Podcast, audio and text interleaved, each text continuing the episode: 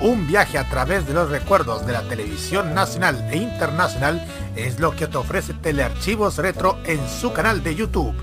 Transpórtate a otros tiempos y deja tu comentario en nuestro extenso material de archivo, el que cada día crece más y más gracias a nuestros constantes hallazgos. Entra a youtube.com, búscanos y suscríbete. Recuerda que somos Telearchivos Retro. ¿De qué valen los días si no estás ahí? ¿De qué sirven las flores si no hay jardín? ¿De qué sirve el trabajo, la vida, el porvenir? Si no escuchas la radio para ser feliz. ¿De qué valen la playa, la montaña, el sol? Este Chile que nace necesita voz, tomados de la mano, asociados en la acción. La radio de las radios, Radio Total.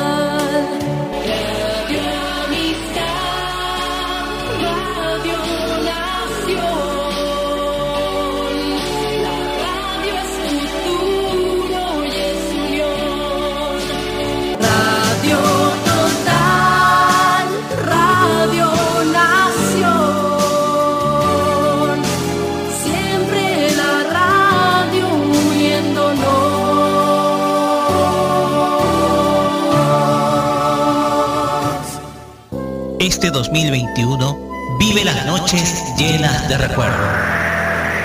Vive modo radio. Programados contigo. El sábado pasado en la noche estaba viendo en el programa argentino Sobredosis de TV algo que me llamó tristemente la atención, que es la gran cantidad de jóvenes que están seducidos por estos llamados antipolíticos. Estos movimientos que son contestatarios pero que tienen conductas ultraderechistas.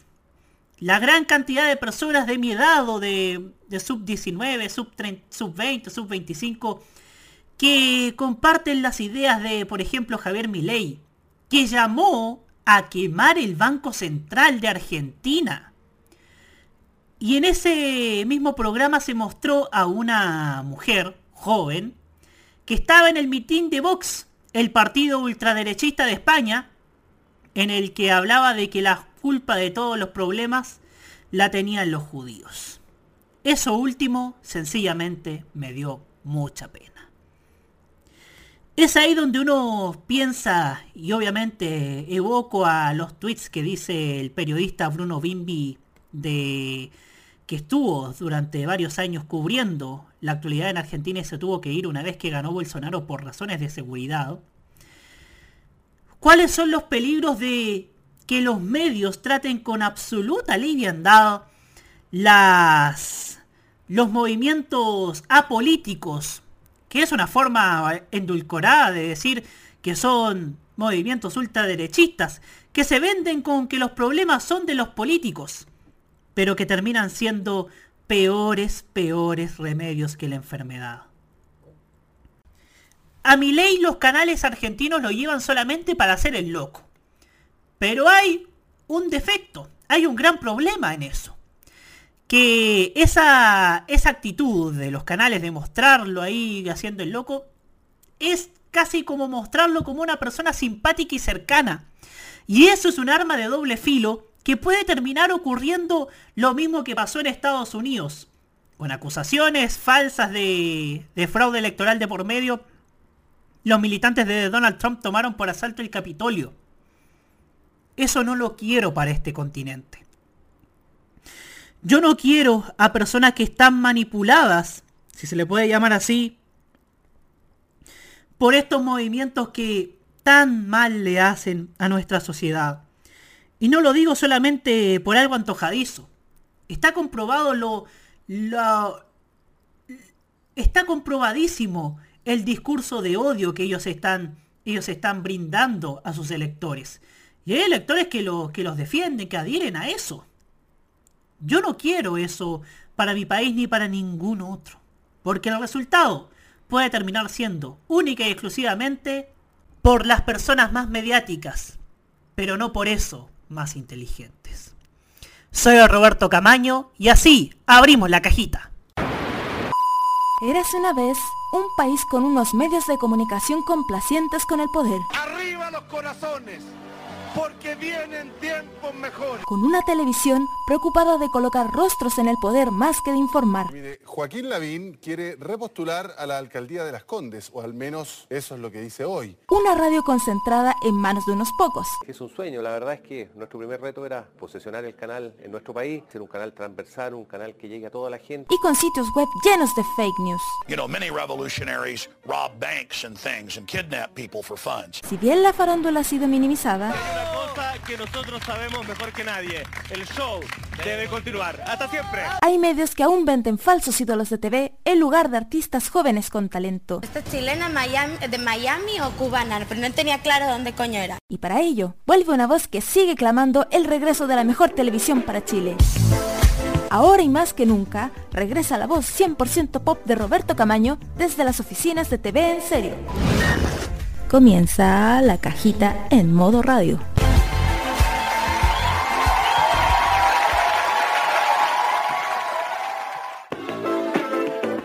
Hola, ¿cómo están? ¿Qué hubo, qué hubo?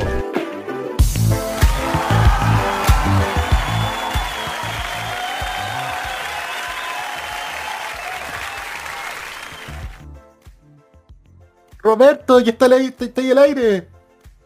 ¡Vamos al aire!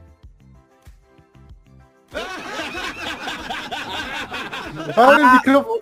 Puta, tenía el micrófono apagado. puta.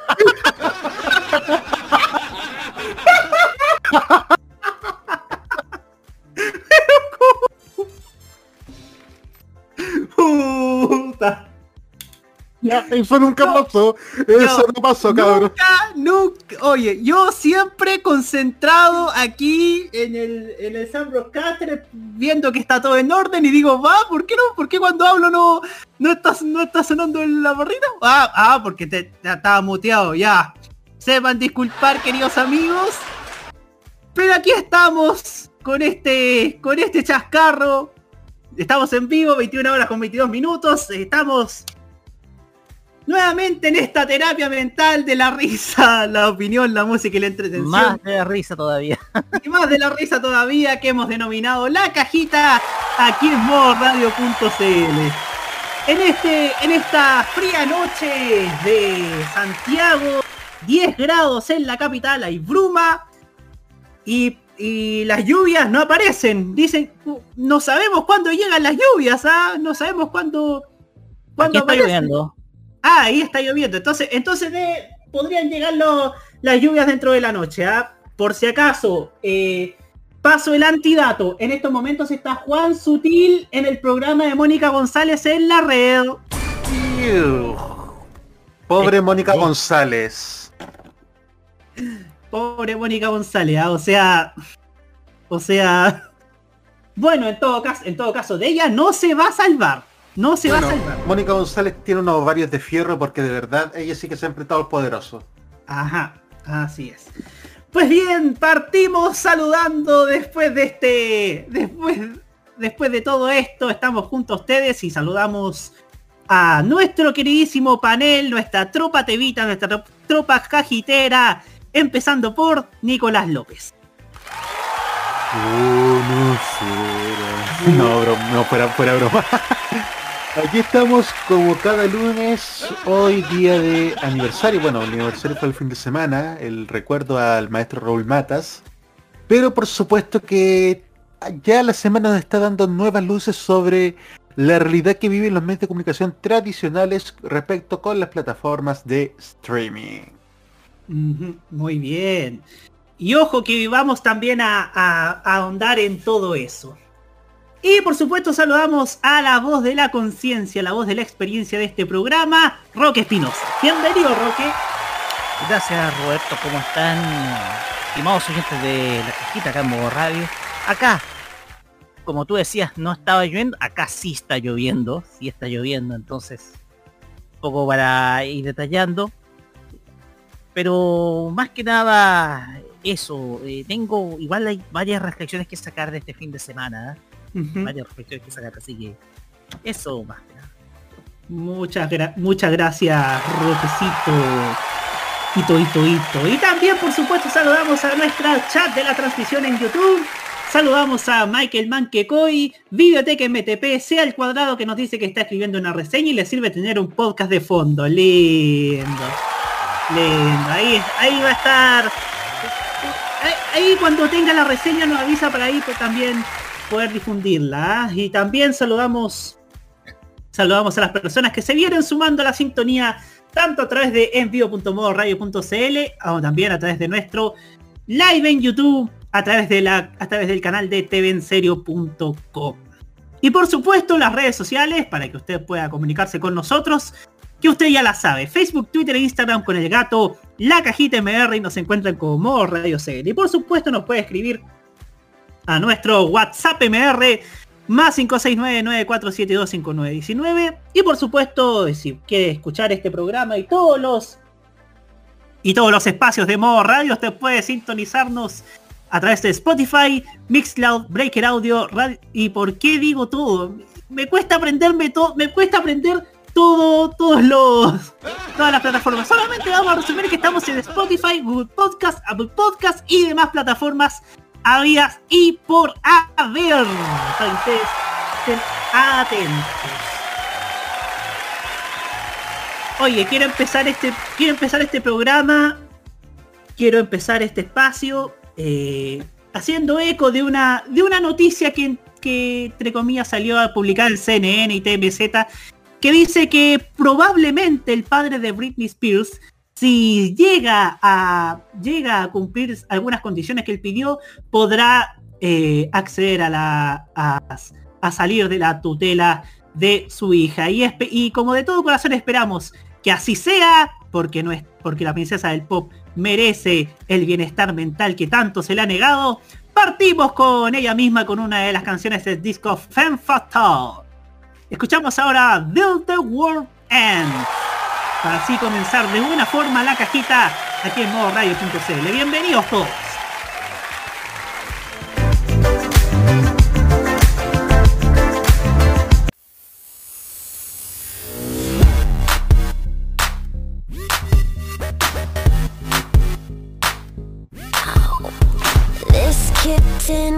Tongue tied in knots.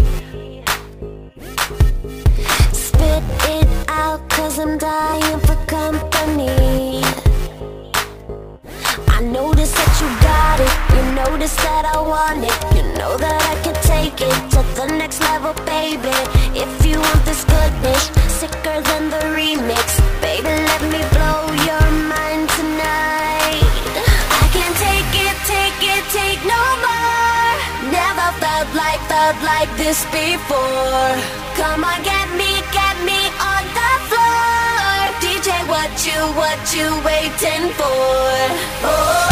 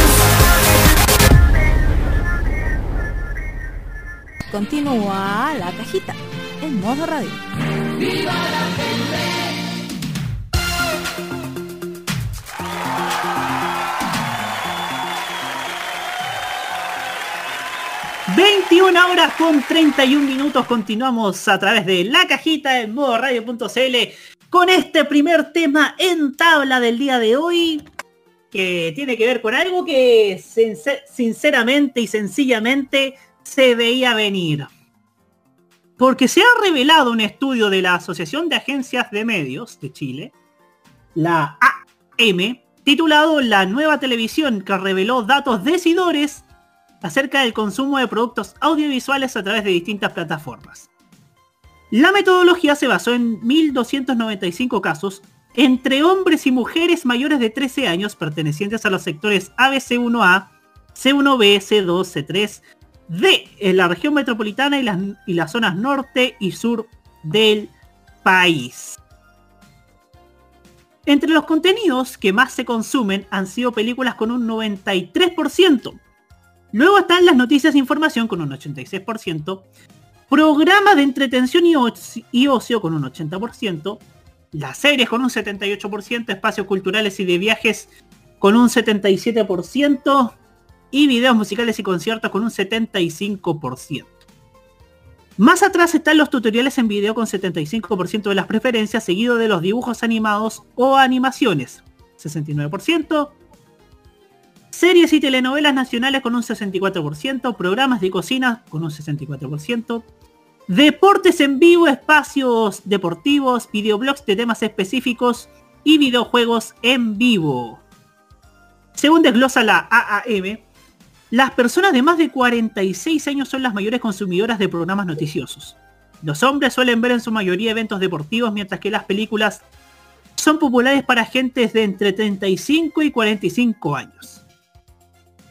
Sin embargo, las cifras más decidoras son las del consumo de diferentes plataformas. Y no es chiste. ¿Por qué? Porque de acuerdo a esta medición, el servicio más popular es el de Netflix con un 79%, seguido de YouTube con un 72%, mientras que la televisión abierta logra el tercer puesto con apenas un 55%.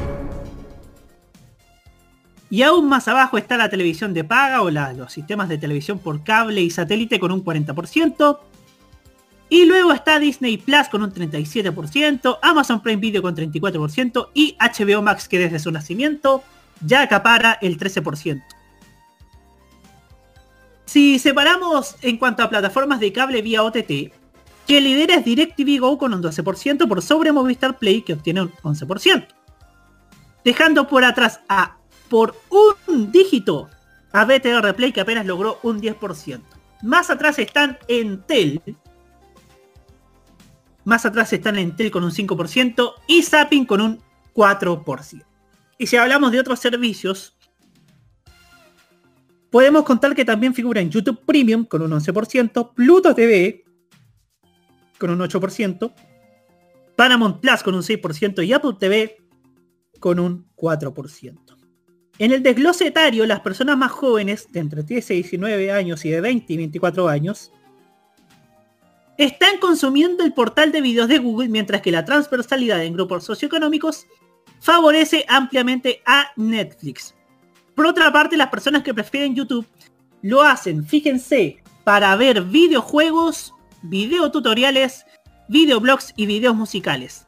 Las series y películas son las más favoritas entre los consumidores de Netflix y quienes ven los canales de libre recepción lo hacen para ver noticias. Bueno, pareciera que lo, que más emiten son informaciones respecto, respecto al coronavirus. O sea, tiene, tiene todo el asidero del mundo, si se le puede llamar, si se le puede llamar por así. Eh, en ese sentido. Estos índices reflejan sin duda alguna lo que ha lo que tanto le ha pesado a nuestra pequeña pantalla. Que por allá por el año 2014, cuando Netflix era estaba recién llegado, hablamos de los años 2012, 2014, cuando Netflix ya empieza a subir su popularidad, cuando empieza a producir series locales, series propias y, y crean estos fenómenos comienza la televisión abierta, comienza a perder terreno. Comienza a perder terreno por malas decisiones programáticas, malas decisiones éticas, malas decisiones editoriales y además, en un principio, tomaron la, tomaron la decisión de declararle la guerra a los servicios de streaming. O sea, no una de guerra velada, no la, no la, no la dieron, no la dijeron así explícitamente, pero prácticamente como que la mirara, como que la miraban a huevo. Después obviamente llegó la crisis de la audiencia que decía por malos contenidos y también por esta por este por esta irrupción de lo digital. Y eso sumamos la la, la tardanza en, en desplegar la red de televisión digital terrestre que también trajo mucha cola. En ese sentido, en ese sentido, obviamente la televisión abierta iba a perder terreno ante estos servicios de streaming.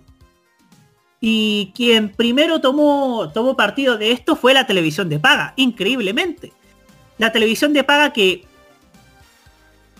que hizo una sinergia entre contenido, entre contenido del cable contenido de contenido bajo demanda, video OTT. Y hoy día tenemos una segunda guerra con el cable. Tenemos una segunda guerra del cable que se da en el streaming. Está DirecTV Go, está Movistar Play. Eh, Movistar Play que tiene un, plan un plan limitado para clientes o no clientes del servicio de cable. Y está irrumpiendo con fuerza Zapping.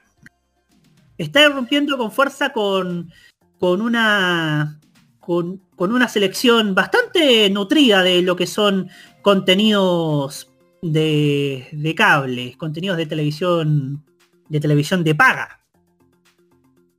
Y, este, y obviamente están teniendo crecimiento con estas nuevas funcionalidades que le han, que le han puesto a la aplicación de, de Zapping, por ejemplo. Por ejemplo, el, eh, esto lo, lo, hablo como consumidor, más que nada con cliente de que el replay de Zapping yo lo encuentro mucho más riqueza que el replay de Movistar Play, por ejemplo. Por decirte alguna, por decirte algo, algo para empezar, ¿no? Y por ejemplo, hoy día que tenemos una sobrepoblación de servicios de streaming, no sabemos si nos va a dar la billetera para, para tanto servicio, que ahora se viene Star Plus, ahora a fines de agosto. Por suerte hicieron una, por suerte los de Disney hicieron un combo plus por, un módico precio que si es caro, barato, usted lo, usted lo va a juzgar. Pero hoy día tenemos tantos servicios de streaming y obviamente vemos lo que nos gusta. Yo, por ejemplo, yo, por ejemplo, en Amazon Prime Video me puse a ver desde Muñeca Brava hasta, hasta The Good Doctor. Y, y el mismo éxito que The, Good, que The Good Doctor tiene en Amazon Prime Video, por ejemplo, la tiene en TVN en la segunda franja. Y ahora que descubrí que estaba acusada y esperanza mía las series y películas de nuestra, de mi queridísima Lali Espósito, más con mayor razón voy a ver, voy a estar suscrito a Prime Video. Pero, pero, en la variedad está el gusto. El fuerte de Netflix son sus contenidos propios, sus contenidos producidos por ellos mismos. Y el Netflix del Prime Video creo que tiene más transversalidad. Yo, por ejemplo, yo lo primero que vi en Prime Video fueron la, fue una película, Estafadoras de Wall Street, que, donde estaban Jennifer López, Lizzo, Cardi B. No recuerdo si llegó a Chile esa película eh, a los cines, pero quien no tuvo la posibilidad de verlo en, en las butacas lo podrá ver en Prime Video. Y recién este año, este año, la televisión abierta está tomando la, la decisión tardía, como casi siempre, una decisión tardía, de sumergirse en el mundo del streaming. 13 Now, por ejemplo, hoy día tiene un catálogo pobrísimo. Hay que decir las cosas como son. Tiene un catálogo pobrísimo. Mega Go lo, lo prometieron para julio, agosto del año pasado y todavía no sabemos nada de ello. De hecho, creo que al Mega le va mejor con el sistema de, miembros en YouTube que con MegaGo. Para decirte una cosa por otra. Y ahora TVN Play lanzó, se lanzó, y lo hablamos anteriormente en, en este programa, y le ha ido bastante bien. Le ha ido bastante bien. Y era una, una, y era algo que TVN tenía que hacer hace como 5 o 4 años. De hecho lo hicieron, tuvieron un primer intento con más TVN, que no prendió porque TVN en ese entonces estaba en crisis y, no tenían un, un catálogo así potente. Además, era un Android. Recuerdo que estaban en un Android mucho más, mucho más avejentado que el actual. El actual Android que es más avanzado y todo lo demás. Y hoy día TVN Play vemos que es todo un éxito. Es un muy, muy, muy buen éxito. Entonces, no vieron antes lo que lo que los canales, los ejecutivos de los canales, porque como tienen una mente tan conservadora, que eso lo dijimos a reiteradas ocasiones, no saben ver el futuro, no saben ver que el futuro no está en la misma audiencia de siempre de la televisión abierta que ve la televisión lineal o la gente que ve que contrata cable para ver los canales nacionales de mejor calidad. Hay que cazar nuevas audiencias, hay que cazar nuevos proyectos de nuevos polos programáticos, hay que reconquistar ese sector que se divorció de la televisión abierta a través del streaming. Era nuestra era nuestro resquemor y si bien la decisión fue tardía, creo yo que creo yo que hoy día ya que la televisión abierta necesita hoy más que nunca nuevos modelos de negocio, mucho más sustentables, por cierto,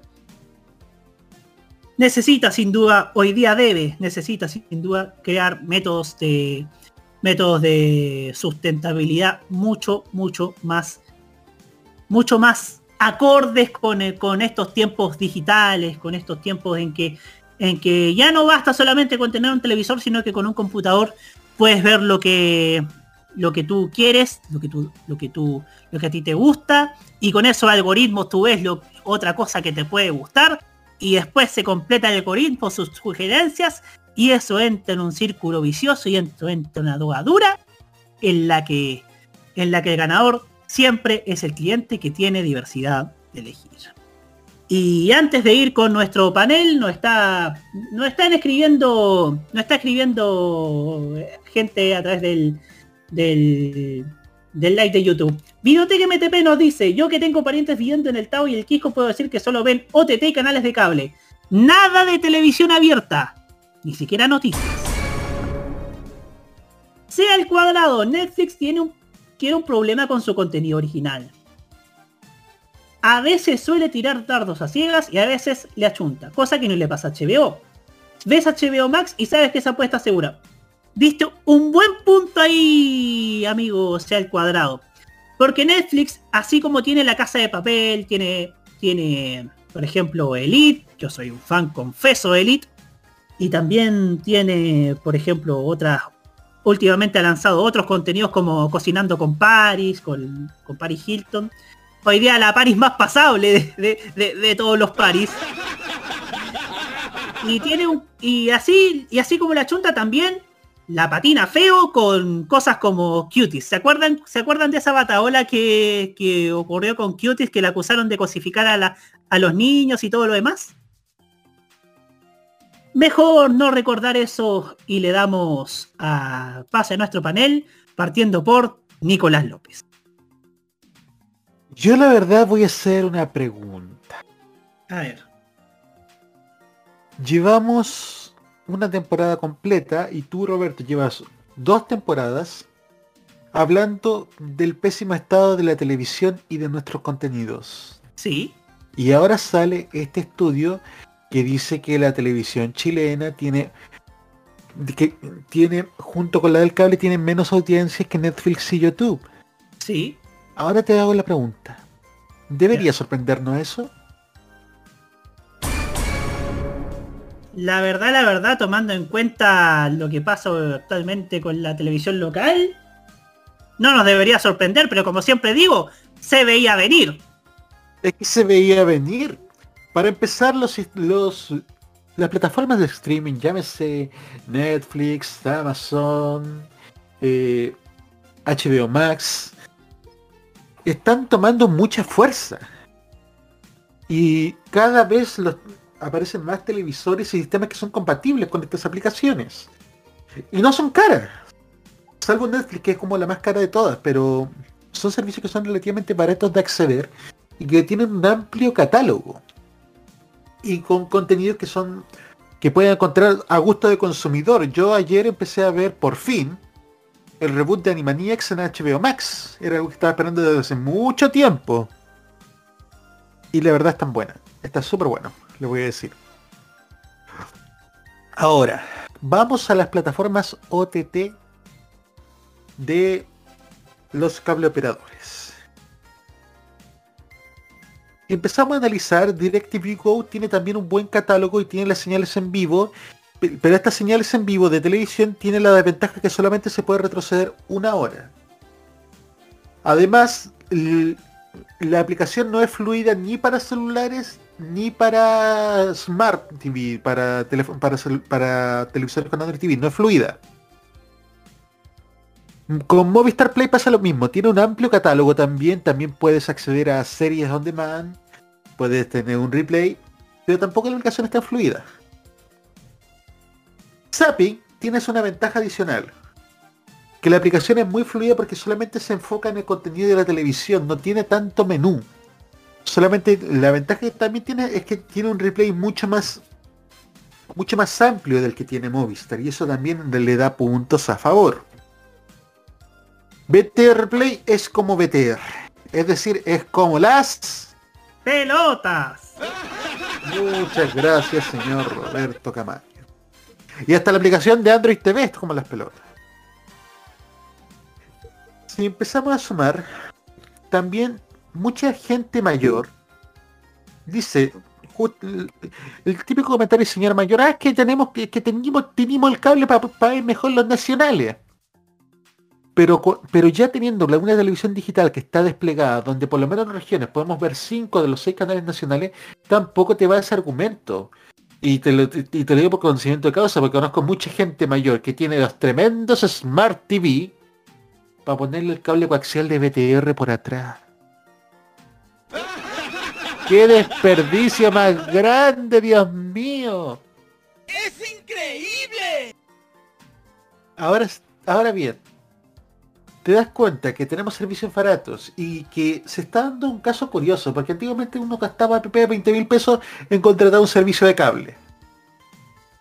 Ahora, ¿dónde se van principalmente esos 20 mil pesos? En pagar el Amazon, el HBO, el Netflix. Ya actualmente la televisión por cable, como la conocimos, pasó a ser un servicio totalmente secundario. Y son estas aplicaciones y plataformas las que les dan un complemento a los contenidos del cable. Porque si se, se me cayó el teléfono. Si somos sinceros, tampoco también los contenidos de la televisión por cable de manera lineal están pasando por crisis. Tenemos canales que son prácticamente, están totalmente automatizados, algunos que están realmente abandonados. Y otros con tecnología del año de la cocoa, como el mismo CNN en español, que en un momento fue uno de los más poderosos canales de cable y de, de los que más ofrecían. Realmente la, la crisis de contenidos y de tecnologías que ha tenido la televisión la ha aprovechado muy bien las aplicaciones para smartphone y para Smart TV. Efectivamente. Ahora sí, Roque Espinosa, su turno cuando uno escucha estas, escucha estas cifras, eh, se demuestra en primer lugar el gran cambio que ha habido dentro de las personas en sus hábitos de consumo por contenido. Y, esto va acorde con la línea de con la línea la línea de vida que tiene hoy en día una persona normal que sea yendo al trabajo volviendo a casa etcétera si tú te das cuenta, hoy en día una persona prefiere consumir contenido precisamente desde las plataformas digitales como Netflix, Amazon Prime, etc. ¿Por qué? Porque no está dispuesto a esperar un horario como las 2 de la mañana en un canal de televisión abierto para ver su serie favorita. llámese The Good Doctor, o hubo un momento en que daban CSI siempre al cierre de las transmisiones en Canal 13, ¿se acuerdan? Sí. Que De hecho, lo siguen haciendo con otras series. y lo siguen haciendo en otras series. Ya, una persona, solamente una persona que esté haciendo tareas o trabajos, no sé, un universitario, o alguien que todavía esté, o se haya llevado pega para casa, podría hacerlo. Pero yo creo que el consumidor promedio no lo va a hacer, prefiere verlo en una plataforma digital. Entonces, te demuestra que los hábitos de consumo en nuestro país cambiaron, sobre todo de contenido. Y Netflix ha sido la principal plataforma que la ha llevado uno puede criticar el contenido de las series de Netflix, pero más allá de esto, no, nadie le puede quitar el liderazgo. Ni Disney Plus, ni HBO, ni HBO Max. El tema acá es que la gente hoy en día espera ver contenido al momento que sea. Incluso sacrificando el área de las noticias a 21 horas, porque sabemos muy bien de que los noticieros largos terminaron matando el prime time de la televisión lo terminaron matando porque nadie va a estar dispuesto a ver, ya sea a las 10 y media de la noche o faltando minutos para las 11, un programa que está dentro de la franja horaria que dice ser de mayor publicidad de la televisión chilena.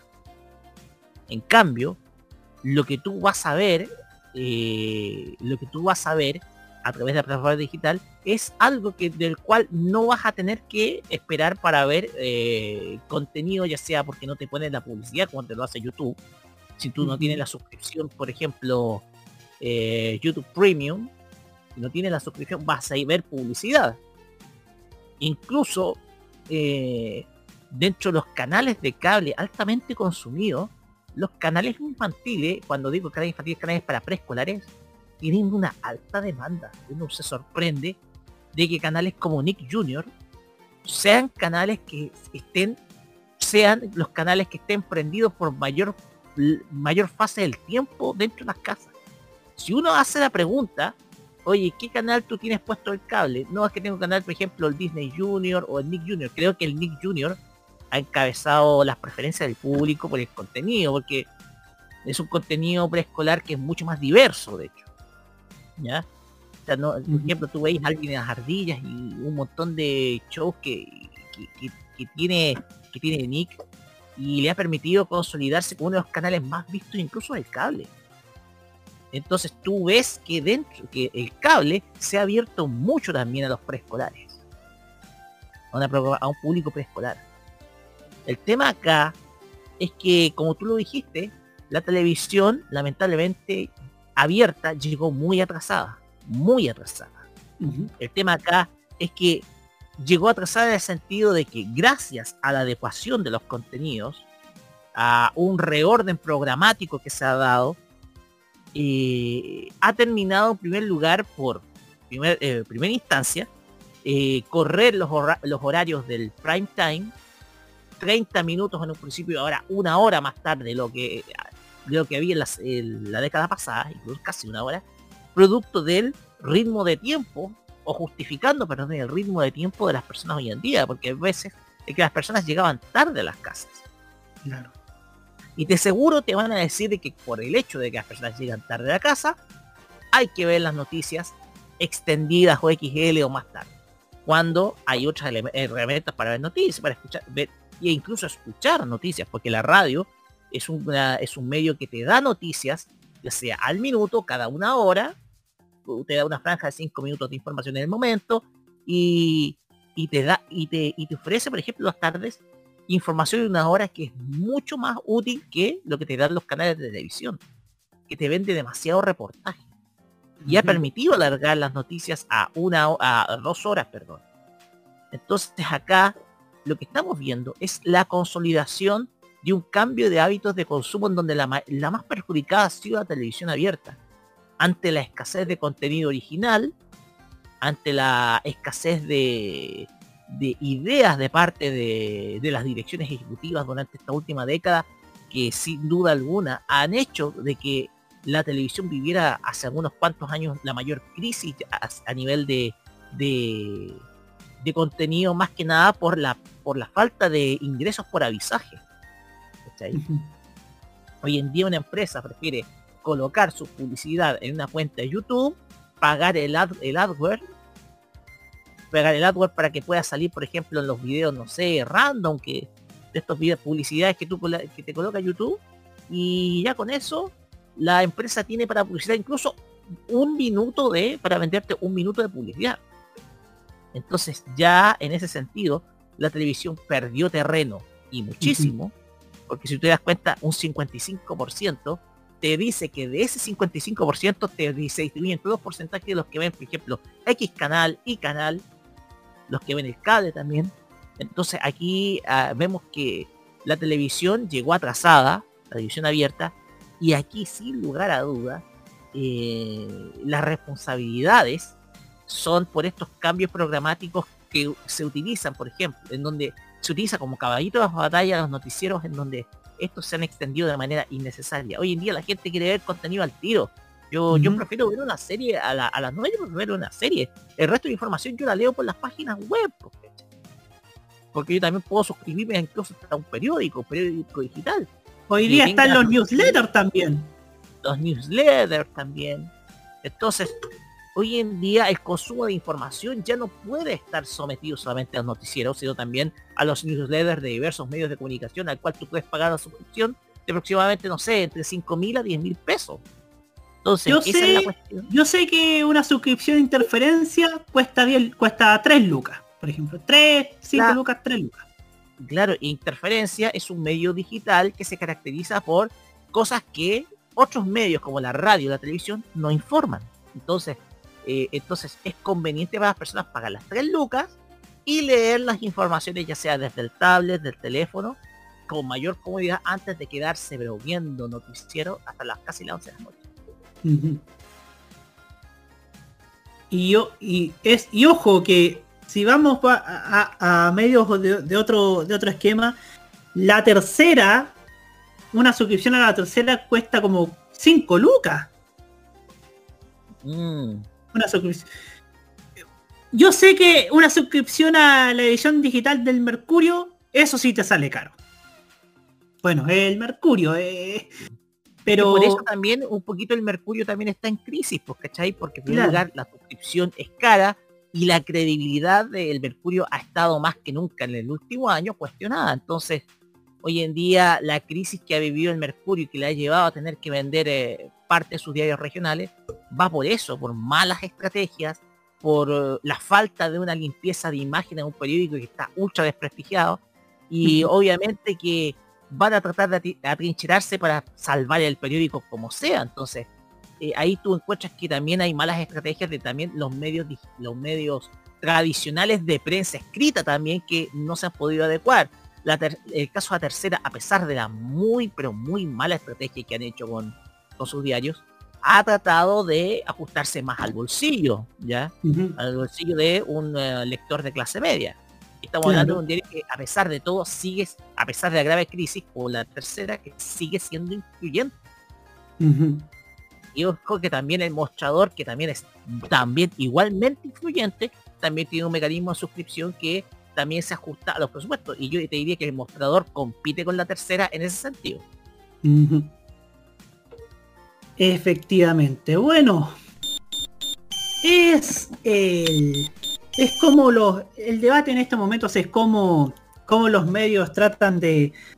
Tratan de reinventarse. Yo diría que en el caso de la televisión es una tardía reinvención. Salió verso sin mayor esfuerzo. ¿ah? Eh, entonces.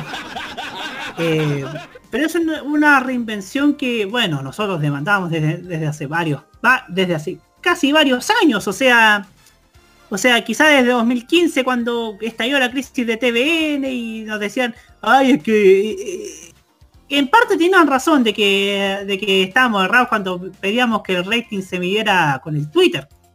Pero, pero acá hay una disyuntiva que en su momento fueron diferencias irreconciliables entre, entre el mundo digital y el mundo del, y el mundo lineal. Y hoy día vemos que todo está que los canales de televisión han estrado, aunque, aunque por casi, no diríamos saludo a la bandera, sino que así como que era el último recurso para, para tener un poco de dinero en sus arcas. Al menos al Mega le está, creo que le, está yendo bien con el sistema de los, de los miembros, que deberían hacerlo los otros canales. Yo creo que TVN debería, debería tener una señal online en YouTube gratuita, gratuita obviamente para el público chileno y con, y que con esa, con la gente que pueda ver el, canal a través de YouTube también puede sacar un poco de renta, un poco rentabilidad, eso es dinero fresco, recuérdenlo. Canal 13 transmite, por ejemplo, algunos programas en YouTube y tiene la señal de Tele 13 también. Bueno, Mega Noticias también tiene, tiene señal en YouTube. Entonces, hay. Entonces la reinvención, en ese sentido, creo que. Creo que es tardía, pero es necesaria. Dicho en otro sentido. Antes de ir con la música, tenemos. Seguimos recibiendo los comentarios a través de YouTube. Eh, archivos en VHS nos dice que con Movistar con el sistema IPTV puedo decir que la desventaja es que si se cae la internet, se cae el cable y en los decos conectados con Wi-Fi, con las horas se desfasa el audio de la imagen del canal. Videotech MTP nos dice, miren, el Nick Junior liderando. Lástima que no se puede decir lo mismo de su canal madre. Sea el cuadrado nos dice, para mí una hora de noticias en TV es mucho. Prefiero leer los feeds de los portales de noticias en los lectores de RSS. Si me tinca algo, voy a la página. Si no, paso de largo. Es lo mismo que, hago, por ejemplo, con las notas de la tercera, con las notas del desconcierto, con las notas de, interferencia, que son mis sitios de cabecera. Son mis sitios de cabecera, junto con la voz, del la voz de Maipú. Y bueno, otros sitios que uno pueda, con el sitio de su preferencia, usted, que usted elige para informarse. Y ojo, que informen con responsabilidad, porque no es lo mismo informarse con el desconcierto que informarse con Crónica Chile. A todo esto, ¿qué será de Crónica Chile? Parece que se fundearon, bueno. Mejor, mejor recibamos a quien, a quien se integra a nuestra sintonía, Hugo Cárez Navarro. Bienvenido, Hugo. Hola Roberto, hola a todos, hola a los auditores que, en estos momentos están escuchando esta este lunes informativo de modo radio. Eh, es una conversación interesante la que se ha dado del tema de, la televisión, de cómo la televisión ha bajado de perfil. Y creo que es el momento, eh, más que decir, oye, hay que, hay que volver a ser primero, hay que mejor decir, hay que volver a ser competitivos porque ya la televisión abierta no va a volver a ser como la, que fue anteriormente, la que vivimos hasta hace unos 15 años atrás. Eso hay que asumirlo, eso es importante señalarlo, porque hay algunos que aún creen que la televisión puede volver a repuntar y no creo que sea así, y especialmente por, por, por algunas cosas que uno dice que son pequeñas, pero que terminan siendo factores muy grandes para que la gente termine cambiándose a las plataformas em, a las plataformas de pago de como Netflix, HBO Max y que no tienen que ver necesariamente con la mala calidad de la televisión abierta, aunque también eso influye en cierto modo. Y tiene que ver con la expansión de los servicios de internet en los hogares, que tiene que ver con la con el crecimiento de la demanda de la fibra óptica, que asegura mejor velocidad en los planes de internet eh, en el internet doméstico incluso y eso evidentemente favorece a que uno pueda ver un, contenido con mejor velocidad, con mejor calidad y, eso sobre todo. O sea, ni siquiera hay que buscar nuestros clásicos antecedentes que ya lo hemos hablado de hace tanto tiempo, que tiene que ver con la calidad de nuestra televisión, sino también porque cada vez se hace eh, más oportuno y se, hace, y se accede mejor a las plataformas de, pago claramente por una mejor velocidad de internet y con un precio cada vez menor. Entonces eso también es un hecho de la causa y hay que considerarlo también dentro de, esta de por qué se, por qué en estos momentos las plataformas de, cómo se llama el nombre las siglas que se me olvidó OTT tengo un poco exactamente las UTT eh, hoy están teniendo tanto crecimiento y, que ya simplemente hoy son las que ponen eh, la influencia más importante, son lo que la gente es lo que la gente influyente consume. Eso es algo también súper importante, un dato de la causa muy importante. Cuando los líderes de opinión dan sus opiniones, no sé, por alguna columna o alguna frase que dicen de alguna serie, la gente como comienza a decir, oye, ¿qué se trata esta serie? Porque lo dijo una actriz, lo dijo un actor, lo dijo alguien importante, y la comenzáis a analizar y chuta, y, te y termináis enganchando en eso. También influye mucho lo que dicen los líderes de opinión, y eso también genera que ahora ya lo que la gente ve es lo que aparece en, en estas plataformas y no en la televisión abierta porque ya nadie dice, hay, nadie influyente dice, oye, yo veo tal, veo verdades ocultas. Yo creo que nadie lo dice. Pero sí te dice que ve, no sé, The, Crown, The Good Doctor o cualquiera de estas series que están apareciendo en, estas plataformas.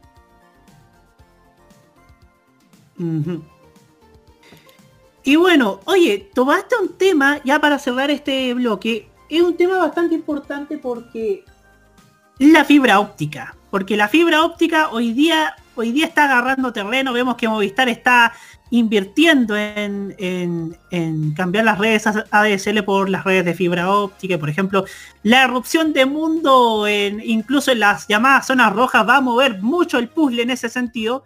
Y esperemos que eso también contribuya a una, a una libertad de elección en, la, en los en los clientes para que así puedan ver el contenido que tanto, tanto les gusta. Pues bien, vamos a la música, nos vamos con Denise Rosenthal, aprovechando que su último disco, Todas Seremos Reinas, fíjense que fue destacado entre los discos, entre los mejores discos latinos en lo que va de este año 2021, junto con otras tres, con otras dos chilenas, Paloma Mami, Mon Laferte, sin duda debemos estar orgullosos de esto. No olvidar nunca, no olvidar, Denise Rosenthal, es lo que escuchamos ahora en modo radio en la cajita.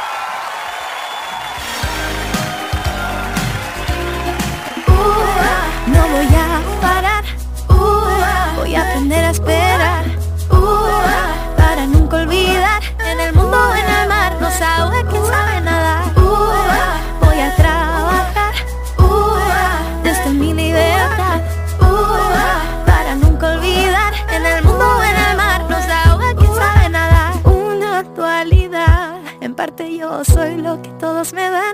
pero por otra parte quiero ser algo más.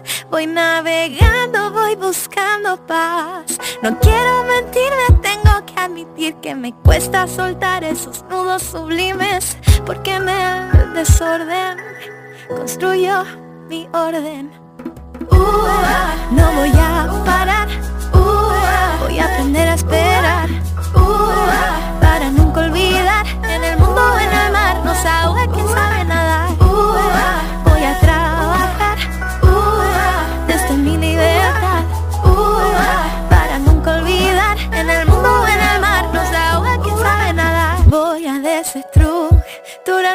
Voy a analizarme.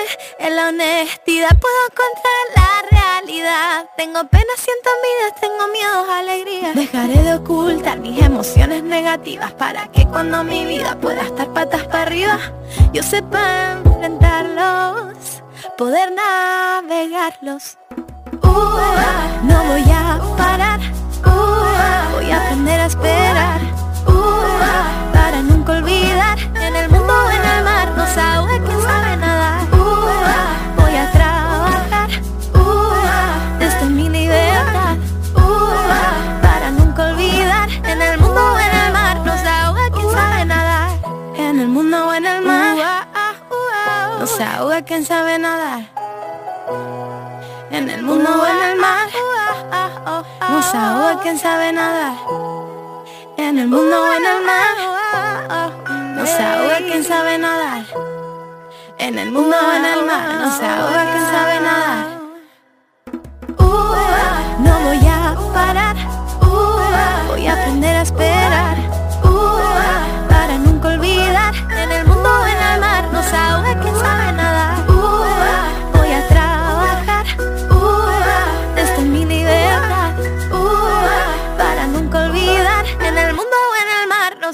quien sabe nadar. ¿Quién es la reina indiscutida de Arriba FM? La sultana de Curicó, la más grande, la más simpática, la más risueña, la más bella. ¿Quién es ella? Yo, Cecilia González Madrid. Y por eso todos juntos decimos con Ceci, si no pa' qué. Hazlo a través de la cuenta fan del Banco de Chile 00037 7321214 00037 7321214 porque ella es parte de nuestra historia, contamos contigo. Porque todos juntos decimos, con Ceci, si no, ¿pa' qué? Arriba FM te prende 24/7. Y hoy día lo que hay que tener es mecanismos de escucha directo y la humildad de trabajar de forma horizontal, respetando a las personas con sus diferentes saberes, opiniones. Y yo creo que eso es lo que lo primero que tenemos que Nos han construir. hecho creer que somos menos poderosos de lo que somos, pero tenemos un poder real, tan real que está en lo cotidiano, en nuestras acciones, en cómo forjamos nuestra realidad. de las gansas en la red Trini como conocida como Princesa Alba. Bienvenida. Muchas gracias por la invitación. No, gracias a Chile está cambiando y su televisión también. Y en este largo camino estaremos ahí. TVenserio.com. Tres años ayudando a forjar la televisión de un mejor país. Prográmate con Italia. Los viernes a las 21, hora chilena, te invitamos a escuchar lo mejor de la música italiana. Canciones de ayer y de hoy, estrenos musicales, especiales y entrevistas junto a Nicolás López en modo italiano. Modo italiano de Modo Radio. Modo Radio es per te, o sea, es para ti. Prográmate con los clásicos. Los miércoles desde las 21 hasta las 23 horas, hora chilena, encuéntrate con los grandes éxitos de la música que se han transformado en un clásico. Todas las semanas, Rocky Espinosa te lleva a un recorrido de 50 años de música y distintos estilos a través del clásico de los miércoles.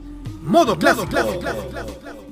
Este 2021, vive Modo Radio. Programados contigo.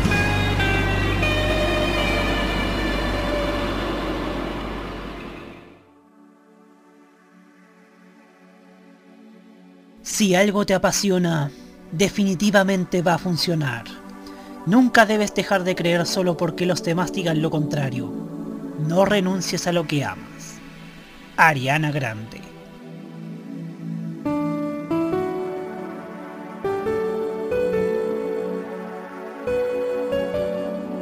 Prográmate con Modo Radio. Modo Radio es para ti.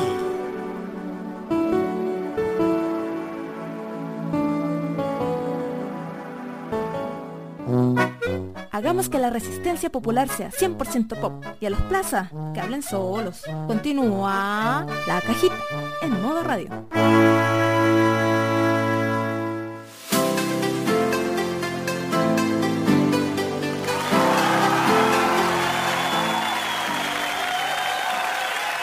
...22 horas con 14 minutos... ...continuamos aquí en la cajita... ...a través de modoradio.cl... ...otro antidato... ...hay un, un conclave en, en los candidatos... Al, ...a la senatoría por Santiago... ...en mentiras verdaderas... Así que... eh, pero siga escuchándonos a nosotros... ...por supuesto... Siga, siga escuchándonos... a Respetable público. Lo demás lo-. No se preocupen, lo demás lo hacemos bolsa el viernes. Sí. Lo demás lo, lo hacemos bolsa el viernes en el Tolerancia Cerdo especial. Pero bueno. Vamos a hablar acerca de algo que podemos decir que no ha cambiado mucho desde hace varios años. Y es que el Consejo Nacional de Televisión realizó una encuesta que reveló que el 52% de los niños y niñas de entre 6 y 12 años ven contenidos audiovisuales sin supervisión de un adulto y que la mayoría de los preescolares eligen aquellos programas que consumen. El sondeo Televisión Infancia, cuyos resultados fueron dados a conocer esta mañana por la presidencia del, por la del Consejo Nacional de Televisión, Carolina Cuevas, reveló que Internet se consolida como principal fuente de oferta para la audiencia, para la audiencia infantil y también para el público adolescente, lo que hablábamos en el bloque anterior. La televisión, dada su masividad, tiene una gran oportunidad de potenciar su rol social y hacerse cargo de esta audiencia que ha sido desatendida y que se ha desplazado hacia plataformas con múltiples contenidos y por ende múltiples riesgos, recalcó la presidenta del organismo. Y agregó que como CNTV seguiremos contribuyendo con contenidos de calidad que entregan, que entretengan y eduquen al público infantil de acuerdo a sus edades y necesidades, ya sea a través del fondo CNTV o CNTV infantil. Las aplicaciones de streaming son preferidas por el 68,2% de los niños y adolescentes. Y sigue YouTube con el 50%. La preferencia por esta plataforma es mayor en la audiencia preescolar, con un 71% versus programas infantiles de televisión con un 18% y apps infantiles, 8%. El estudio del Consejo revela que el 52% de los niños y niñas de entre 6 y 12 años ven contenidos audiovisuales sin supervisión de un adulto. Cifra que llega a 27% en el caso de los preescolares. La mayoría de los niños elige los contenidos audiovisuales que quiere ver, incluso entre los de menor edad. Un 80% en el caso del segmento infantil de entre 6 y 12 años y un 54% en el caso de los preescolares. Internet ha relegado a los canales de pago y el streaming como fuente de contenidos preferidos. En particular sucede esto con el público preescolar, lo cual nos llama a estar alertas, advierte la, presidenta del Consejo. El informe revela que 22% de los, de los adultos desconoce herramientas de control parental para supervisar contenidos y un 32% dice conocerlas, pero no usarlas. Incluso un 58% dice no usar las herramientas de control parental porque confío en lo que ven los niños. Los hombres, a diferencia de las mujeres, son más permisivos. Declaran en mayor medida permitir el visionado sin compañía, con un 54%, y que los niños y adolescentes elijan los contenidos que ven, con un 78%. Los adultos deben entender que la infancia es un periodo crítico en que los contenidos audiovisuales influyen tanto de manera positiva como negativa en su identidad, en sus conductas presentes y en su vida adulta, explica la presidenta del CNTV. Yo lo quiero extrapolar a dos situaciones. Una muy antigua y otra muy reciente.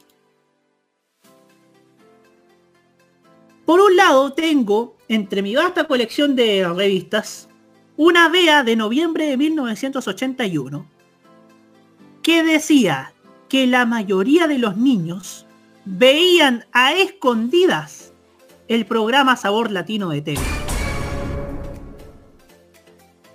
Esto no ha cambiado. ¿Por qué? Porque los, los padres a lo mejor son, son permisivos y a lo mejor, o a lo mejor lo veían a escondidas. Yo, yo, quién sabe por qué, por qué sucedía eso. Pero ahora vamos a uno más reciente. Año 2016. Estaba en una. En una. En un camping. Eh, con, unos, con unos tíos y unos primos. Y unos primos de que deben tener unos 14, 15, unos 14, 13 años. ¿Saben lo que repetían a cada rato? Dos palabras. Barrio Bajera, Macarrón. Sí, las frases que decía Oriana Marsoli en el reality volverías con tu ex. Muchos no lo querían asumir, pero había muchos niños, y esa era mi preocupación en ese año, pero no lo expresaba de la mejor forma, como siempre digo que soy autocrítico. Muchos niños veían los realities del Mega aún cuando la violencia en los realities de Mega era mucho mayor que los realities de Canal 13. Y no había control. Eh, se expresaba que era un programa para adultos. De hecho, tengo entendido que en Resistiré ponían un, mensaje al inicio que decía que este programa podía contener escenas o vocabulario que podía ser ofensivo para algunos televidentes. No recuerdo eso. No, o sea, no sé si lo pusieron o no, pero debieron haberlo puesto en su minuto. Esto habla de que esto no ha cambiado, de que esto que da cuenta el Consejo Nacional de Televisión, no ha cambiado en 40 años. Estábamos hablando de algo del 81, que es cuando fue el fenómeno de sabor latino, y hablamos cuando fue en el 2016, cuando fue lo de Volverías con tu ex, que muchos niños veían el reality, y quién sabe qué conductas repetían del reality. ¿Quién lo sabe? Mejor preguntémoselo a nuestro panel, partiendo por Hugo Navarro.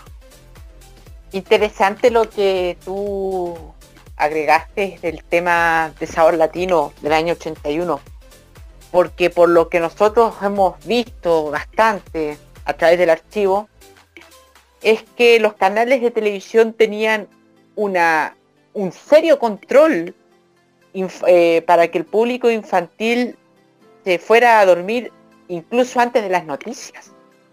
Todos sabemos la figura del angelito, el conejo TV, el tata colores. Eran figuras que llamaban a, que los niños se durmieran antes incluso de las noticias. O sea, los niños ni siquiera tenían que estar expuestos a la información que muchas veces podían traer imágenes un poco aterradoras, especialmente cuando habían conflictos armados, hambrunas, imágenes de las hambrunas que también se repetían mucho en esa época. Y también estaba el otro control que era el que se transmitía antes de la, del horario estelar, en donde se advertía que a partir de este minuto los canales de televisión comienzan a transmitir programación para mayores de 18 años. O sea, los canales de televisión en ese, eh, han, desde, han realizado desde hace más de 40 años, eh, han sido responsables con eso. Han advertido a los menores y a sus padres para que el público infantil dejara de ver el contenido que se está transmitiendo. Entonces la responsabilidad, digámoslo, la responsabilidad inicial y, principal ya no corre por parte de los canales, ya no corre por parte de la televisión, sino ya tiene que correr por parte de las familias, de los padres, que tienen que estar eh, atentos a lo que consumen los hijos, lo que están viendo los hijos, pero que cada vez se hace más difícil.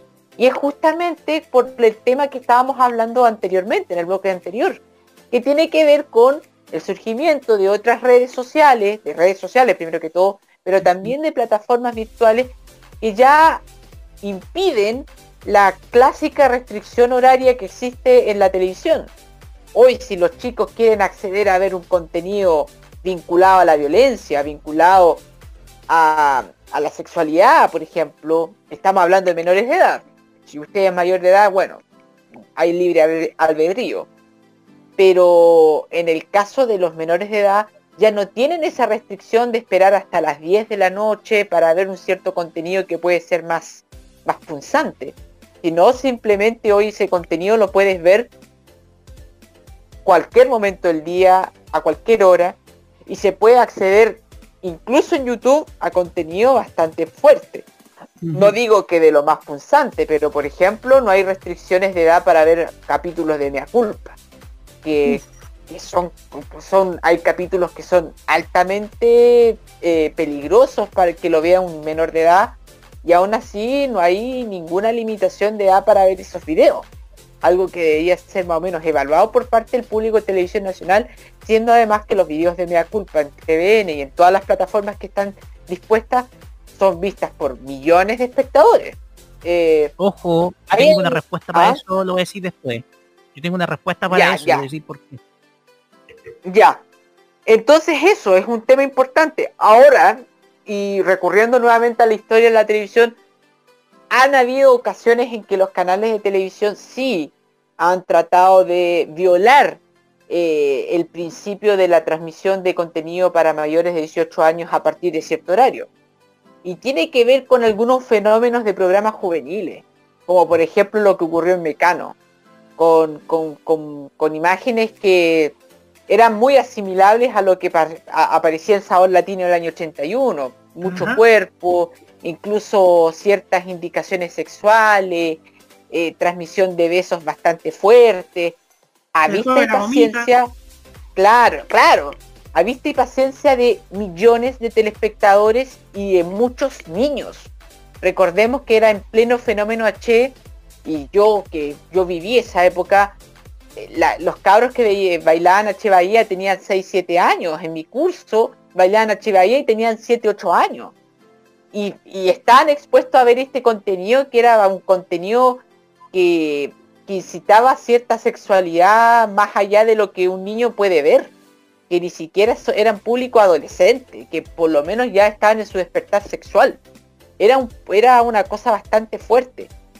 Pero más allá de eso, de lo que se vio en Jingo, quizá en algún momento, o en algún reality, en alguna pasada en la tarde, los canales han sido bastante responsables en ese sentido. Incluso se han hay cierto público que ha exagerado a ciertas, ciertas cosas, como por ejemplo algunos animes en su momento que fueron algunas veces criticados por ciertos públicos, pero más que eso no ha habido tanto. Más que nada la responsabilidad en este caso tiene que ver con los padres, porque por lo menos la televisión va a decir, oye, el trabajo ya lo hemos hecho.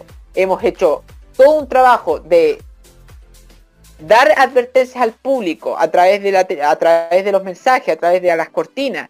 Hemos creado horarios diferentes para que la gente pudiese entender que este es un horario para toda la eh, un- una programación apta para toda la familia que tiene que ser vista con la responsabilidad de sus padres y, y programación estrictamente para adultos.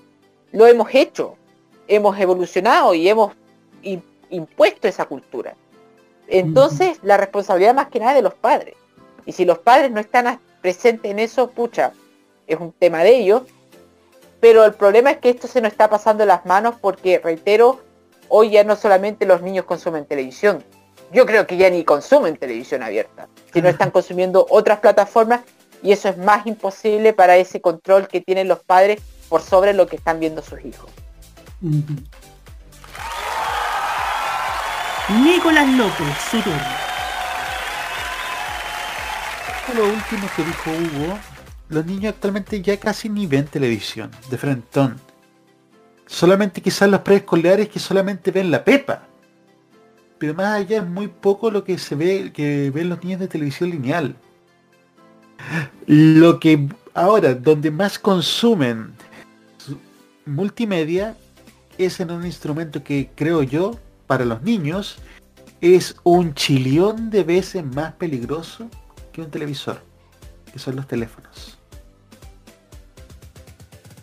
Los niños consumen ahora todo por internet y lo puedo ejemplificar con mis pequeñas bestias, mis sobrinos, a quienes quiero mucho, pero pucha que hinchan a veces. mis sobrinos en el teléfono, ellos consumen todo, si quieren ver la Pepa o si quieren ver las Paw Patrol o hasta Bob Esponja, ellos se manejan, este, ellos saben buscar en el teléfono solo, tienen hasta sus propios celulares. ¿Dónde está el problema? Que justamente una vez estaba con mis sobrinos y ya pues estaban viendo Bob Esponja y entre video y video se- se- el celular sale un tremendo CSM por los parlantes del teléfono. Y yo le dije, oye, ¿qué, está- qué- qué estáis viendo tú?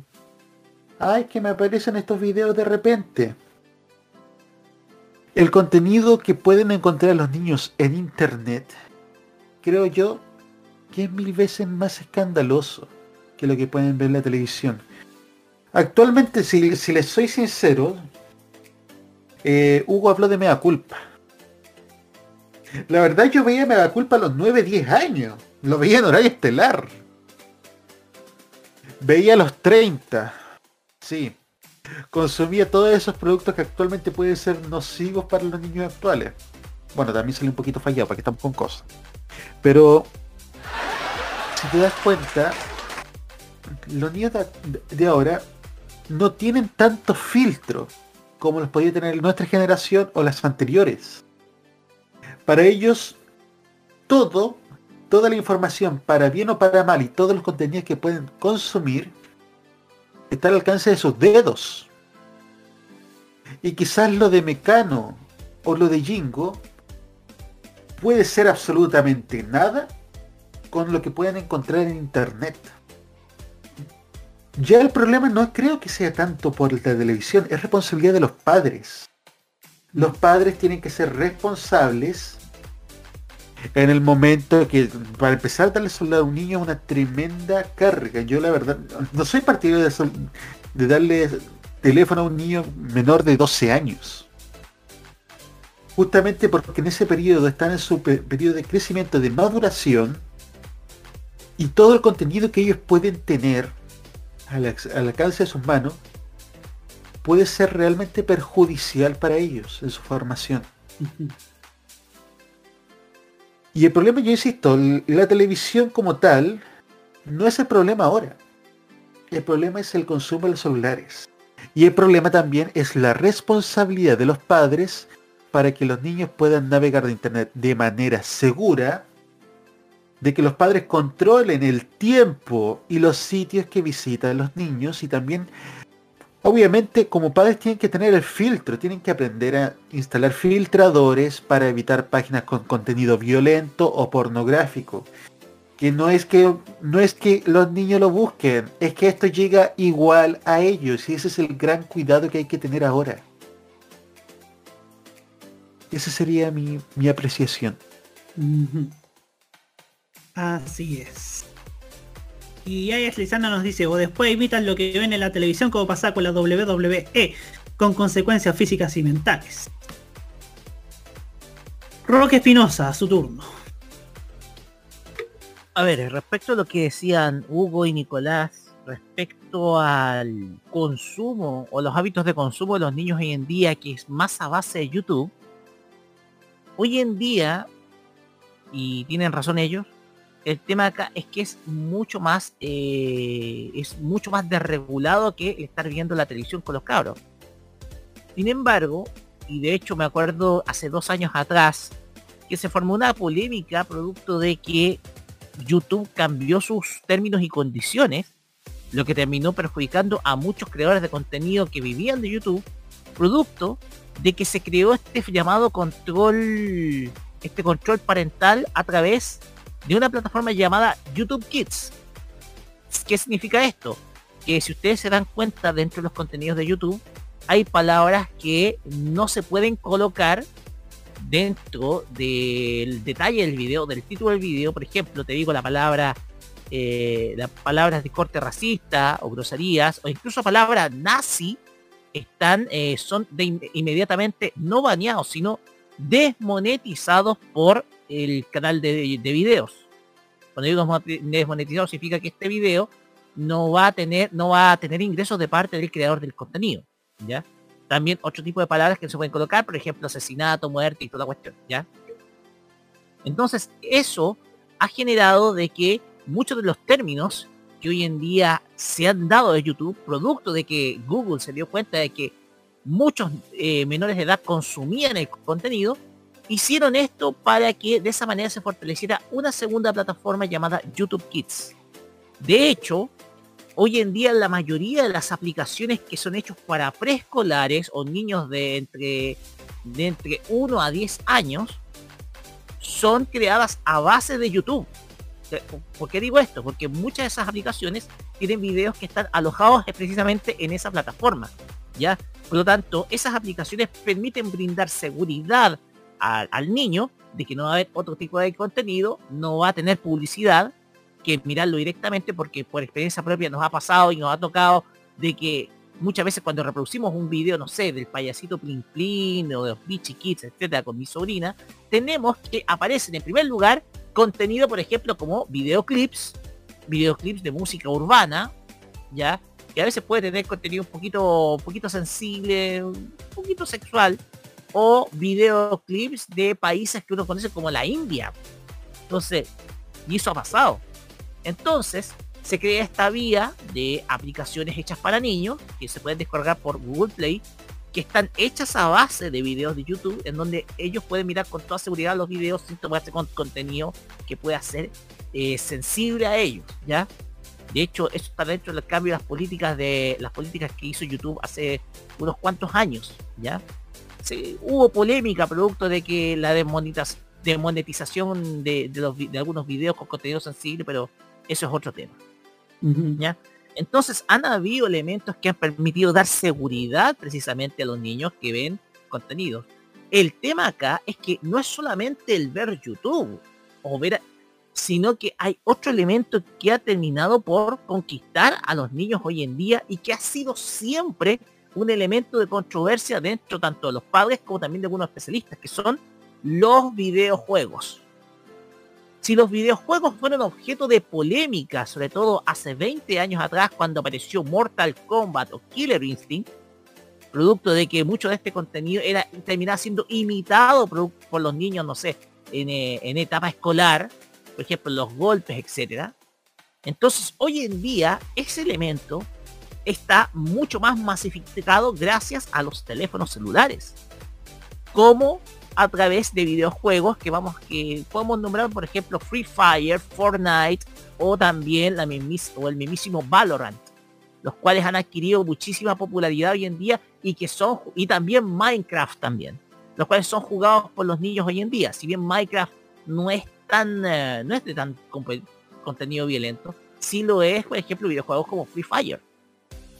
Entonces, la cosa acá es que, porque hay, para que ustedes sepan, hay armas que están hay armas que están eh, involucradas en, en, los juegos. Tú tienes que disparar. Entonces, aquí, aquí en ese lado falta una regulación de parte de los niños. Porque de repente, eh, hacia, hacia, los niños, ¿por qué? Porque de repente no solamente se van a tomar casos en donde pueden hacer compras que pueden afectar, por ejemplo, o elevar el presupuesto o el saldo de la cuenta telefónica del papá, sino también de que terminen imitando a lo que hacen otros niños, eh, eh, como por ejemplo usar armas. Ya ha pasado muchas veces y ha pasado, han tenido muchas controversias el hecho de que existieran niños menores de edad que jueguen juegos como Grand Theft Auto o el GTA, que son juegos que tienen lenguaje soez, violencia e incluso desnudez. Y ha pasado. Mm. Y eso ha sido, y eso ha generado polémica en los Estados Unidos que ha traído consecuencias principalmente la creadora que es Rockstar.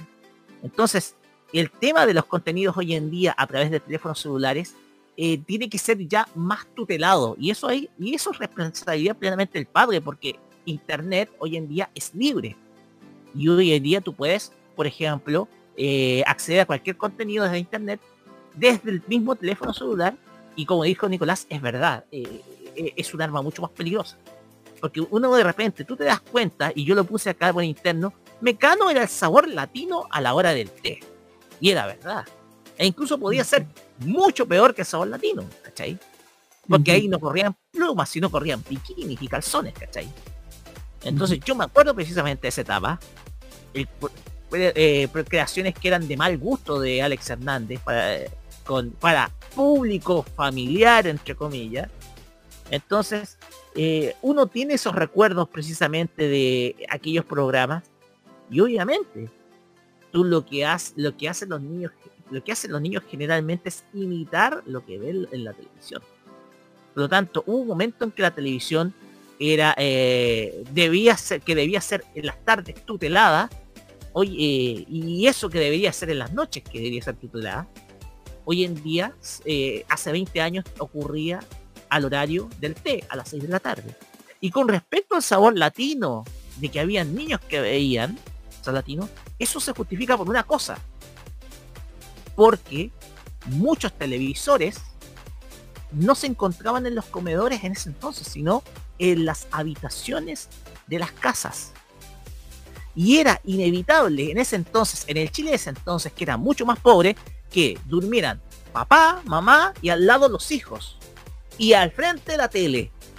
Entonces era completamente inevitable que un niño estuviera despierto y estuviera viendo lo que los papás estaban viendo en la televisión a esa hora a las 10 de la noche.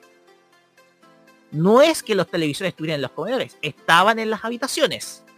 Entonces, ese era más o menos la estructura de un dormitorio del Chile ese entonces, en donde tenías tu televisor en la habitación, en una habitación en donde dormían papá, mamá e hijos.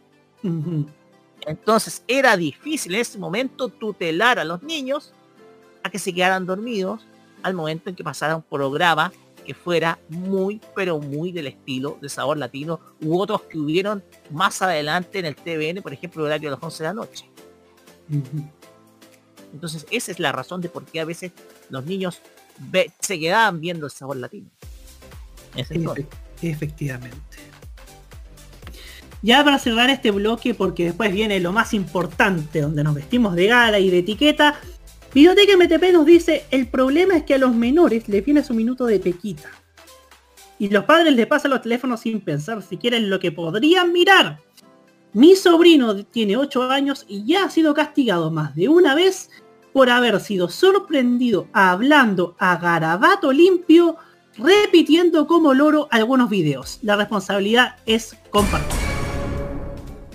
Sí, la responsabilidad compartida. ¿ah? Una, un- dos palabras que llegaron en el 93, ¿no? En julio, agosto del 93 y, y que hoy día cobra mucho más sentido. Pues bien, nos vamos ahora con la recientemente confirmada para el festival Rock in Rio 2022, ¿ah? Pero, pero, pero igual sirve, ¿ah? Igual sirve. En una de esas, en una de esas se pega la, la escala en Chile. Bueno, Demi Lovato con Dancing with the Devil. Y ya seguimos para nuestro homenaje al centenario de Raúl Matas. Ya volvemos.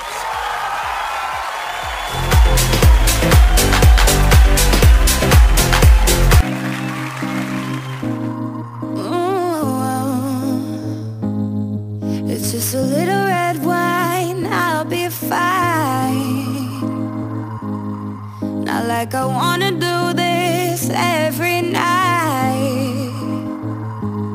I've been good, don't I deserve it? I think I earned it, feels like it's worth it in my mind.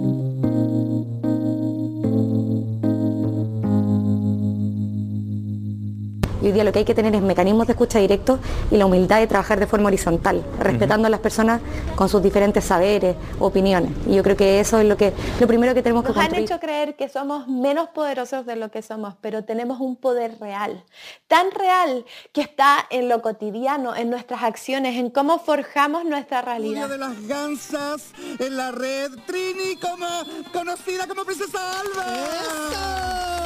Bienvenida. Muchas gracias por la invitación. No, gracias a Chile está cambiando y su televisión también. Y en este largo camino estaremos ahí. TVenserio.com. Tres años ayudando a forjar la televisión de un mejor país. ¿Quién es la reina indiscutida de Arriba FM? La sultana de Curicó, la más grande, la más simpática, la más risueña, la más bella. ¿Quién es ella? Yo, Cecilia González Madrid. Y por eso todos juntos decimos con Ceci, si no pa' qué.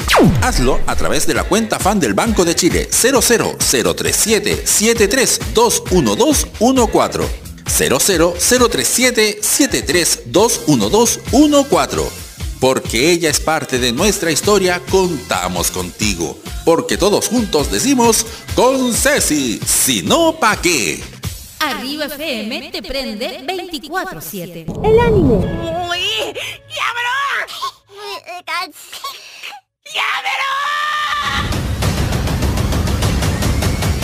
La música asiática.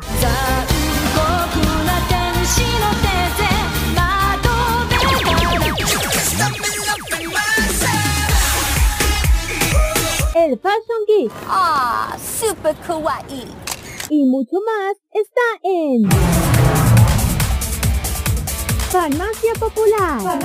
Escúchenos todos los sábados desde las 18 horas hora de Chile continental, con repetición los domingos a las 15 horas hora de Chile continental.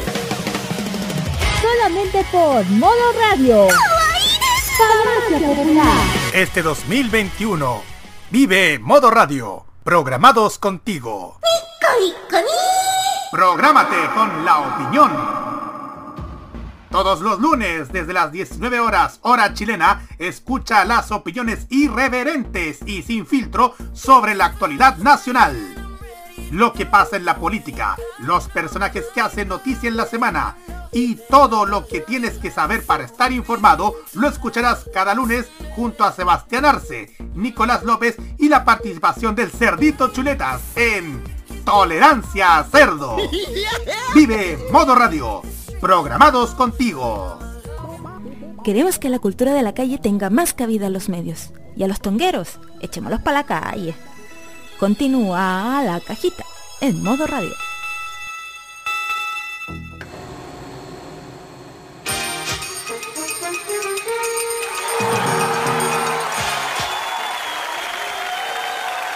...22 horas con 49 minutos... ...y vivamos la alegría de estar juntos... ...una vez más... ...en la grata compañía de la cajita... ...aquí en modoradio.cl... Hoy día queremos tomarnos en este, en este tercer bloque... ...en este bloque donde hablamos de todo... ...donde hablamos de lo que nos gusta... donde ...hablamos de lo que... ...lo que nos concierne en general en televisión... ...hoy día queremos... ...hacer uso de este bloque para homenajear a una persona que cumplió su centenario y que sin duda debería ser una referencia para todos los que están en el bello arte de los medios, ahí comunicando, ahí, cierto, dando a conocer determinados artistas y haciendo la televisión que tanto nos gustaba. Me refiero a don Raúl Matas Esteban, el maestro, quien cumplió un siglo su natalicio. Murió en 2004, pero sin duda alguna su legado en televisión, en todos los países donde trabajó, porque trabajó en Argentina, trabajó en España, donde fue muy famoso, incluso, incluso varios, varios artistas le deben su fama a Raúl Matas. Más adelante voy a contar una anécdota. Eh, por ejemplo, en Estados Unidos, donde también trabajó. Y sin duda, acá en Chile dejó huella tanto en TVN, siendo uno de los fundadores del canal estatal, como también a través de Canal 13, donde, donde condujo ese maravilloso programa llamado Una vez más, que que se repitió hace un par de años en Red TV y que si usted todavía no tiene la oportunidad de verlo, le, le comentamos que cuando Red TV vuelva a emitir una vez más, por lo que más quiera, si usted tiene algún link de Red TV o si tiene una cabo la operadora con Red TV, véalo, porque es un programa muy, muy, muy bello. Voy a contar una anécdota que tiene que ver con Raúl Matas, porque en julio del 89, por ahí por julio-agosto del 89, el dúo dinámico actuó en Siempre Lunes, en Televisión Nacional. Sin embargo, eh, el legendario dúo español creía que ese era el programa que conducía en Chile Raúl Matas. Entonces, ya, como se dieron cuenta que esto no lo conducía Raúl Matas, ellos le dijeron a TVN, ya, vamos a actuar, pero si ustedes no nos ponen una traba para ir más adelante al programa una vez más. Y así fue, estuvieron en, en Siempre Lunes en agosto y posteriormente en octubre estuvieron en una vez más. Tantos artistas, tantos momentos que se recuerdan de los programas como que él condujo, como el Vamos a ver, con esos, con esas memorables actuaciones de Camilo VI, de Grace Jones con su con el Ficus. ¿Se acuerdan? Con una vez más, con la, el programa que más le gustaba ir a Laura Branigan, ¿se acuerdan? o el programa también que, que logró reunir a, Jorge Rencorer, a Julio Videla y al Pollo Fuentes, que eran los, los que se competían el mediodía en el 88. Ese programa que trajo al hombre increíble, Luz Ferriño. El programa que también trajo al hombre nuclear. El programa que trajo a la voz de Koyak. A la voz en, en el doblaje latino de Koyak un programa que también trajo a Frankie Avalon, que trajo también a, Franco Simón en su minuto, que también trajo a Bonnie M. Eh, llegó, llegó a traer en, un tiempo, no sé si en el 79 o en el 80. Tuvo varios momentos altos los programas de Raúl Matas, pero ¿quién puede ahondar más en la historia de lo que él hizo tanto en televisión como también en la radio? Se lo dejamos ahora a Nicolás López. Yo creo que hablar de Raúl Matas es hablar mucho más allá del vamos a ver o del una vez más. Porque Raúl Matas creo que fue la persona que sentó las bases en lo que respecta a comunicadores de radio y televisión en Chile. Ya desde los años 40, desde los primeros números de la revista Radio Manía, el año 43, Raúl Matas ya era en aquellos años 40 una de las voces más importantes a nivel nacional. Y después esto siguió creciendo hasta ser quizás una de las voces más importantes de habla hispana. Imagínate eso. Raúl Mata fue mucho más allá de un comunicador que tuvo éxito en Chile. Y bueno, traje una selección de audios. ¿Me permites usar el groovy, señor Camaño? Dele nomás aclaramos que la cajita no está auspiciada por, el siguiente comercial, pero esta quizás es la grabación más, más antigua que tenemos de la voz de Raúl Matas. Es de fines de los años 40, del 48 al 49. Y quiero que escuchen el estilo que ya en esos años, fines de los 40, cultivaba Raúl Matas.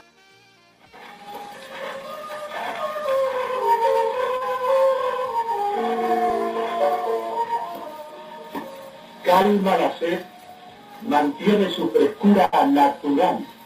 Otra está naranjas siempre frescas en la clásica botellita ámbar.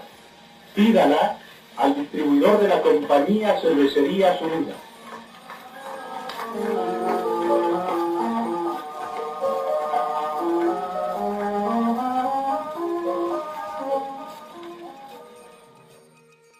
Ahí ya Raúl Matas era un importantísimo locutor comercial y aparte fue el pionero de los disc jockey en Chile. Vamos a hacer una aclaración histórica, porque siempre se dice que este programa partió en Radio Minería. Pero lo cierto es que Discomanía, un programa que duró 25 años y que no, no tan solo pasó por, por, por Chile, sino que también fue popularísimo en la cadena SER en España, en Radio Madrid, que estuvo en, radio- en, en Argentina, estuvo en, en las grandes emisoras, Bel- Belgrano, El Mundo, Splendid, que estuvo en Nueva York. Discomanía fue un programa que marcó un hito y que implantó la figura del disc jockey en Chile. Este programa lo creó Raúl Matas el año 46 cuando él era el director de Radio Corporación CB114. Fue ahí donde comenzó Discomanía. Y al año siguiente Radio Minería se lo lleva, este programa que había creado don Raúl Matas, y lo convierte en uno de sus más exitosos caballitos de batalla. Y en los 50, mucho antes de llegar la televisión, el año 52, Raúl Matas hizo la primera transmisión a circuito cerrado de televisión. Desde los estudios de Radio y Minería, junto a Lolo Achondo, estaba Lucho Gatica también en esa transmisión, Sonia del, del dúo Sonia y Miriam, que después se transformó en Sonia la Única. Realmente Raúl Matas desde esa época ya mantenía un, un tremendo vínculo con las grandes voces y los grandes artistas en Chile. Y obviamente, al traspasar las barreras y al llegar a España, esto se incrementó más todavía.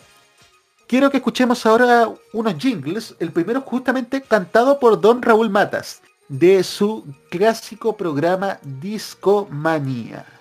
Disco, discomanía, qué fantástica sensación escuchar día a día esta gran audición para vosotros con Raúl día a día.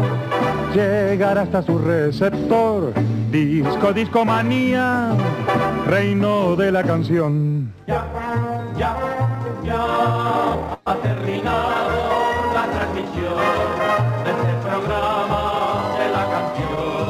Desde la SER, con alegría,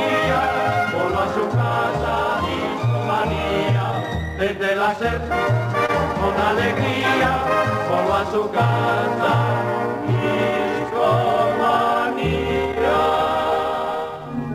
Ya, ya, ya ha terminado la transmisión de este programa de la canción. Desde un estudio de minería, voló a su casa discomanía. Desde un estudio de minería, a su casa discomanía.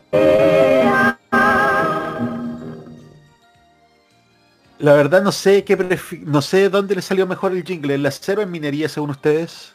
En- creo que los dos, ¿ah? Bueno, que ocuparon la misma base en todo caso, pero volviendo al tema de Raúl Matas, bueno, ya con Discomanía tenía un éxito consolidado y obviamente cuando la televisión partió en España y en Buenos Aires, una de las primeras personas a quienes llamaron fue a Raúl Matas. Respecto a eso tengo acá justamente en mi cajón, me acordé de una editorial de la revista Radio Manía del año 57. Ah, eh, aquí está. Radio Manía, junio de 1957. Cuando se anunciaba que ya iba a comenzar la televisión en Chile, decían, la otra incide en la importancia que debe darse al elemento humano, no artístico. Mirando hacia ese presente, muchos elementos que se han preocupado de adquirir conocimientos de televisión en otros países.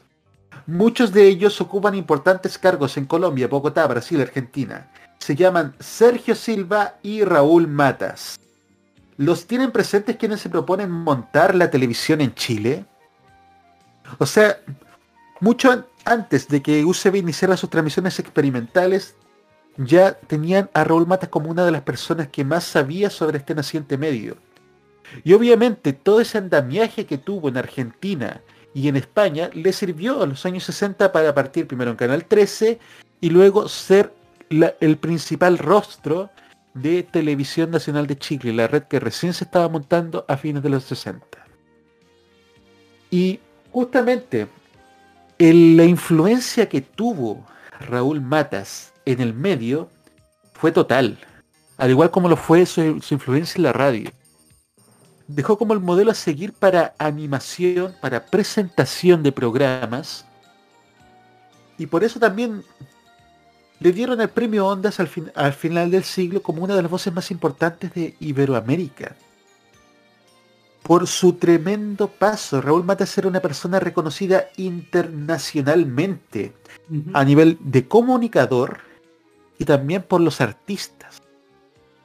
Muchos artistas vinieron a Chile en épocas muy difíciles para nuestro país, en plena dictadura militar, solo por el hecho de estar en el programa de Raúl Matas. Eso te daba también un cierto marco de calidad a cómo era Raúl Matas como presentador.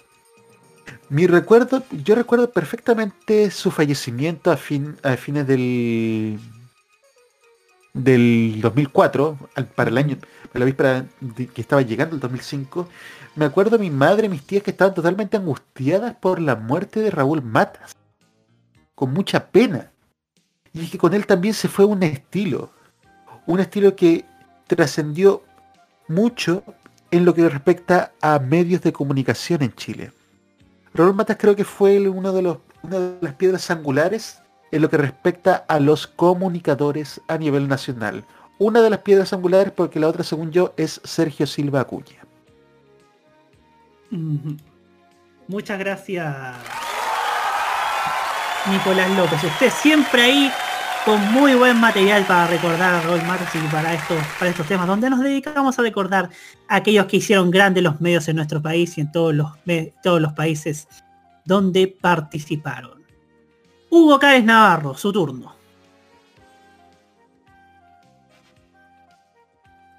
Encendiste el micrófono, encendiste la cámara, no el micrófono.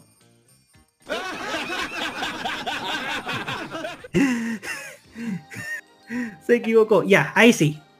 Ay, eh, bueno, cosas que Raúl Matas no habría hecho en un programa en vivo, primero que todo.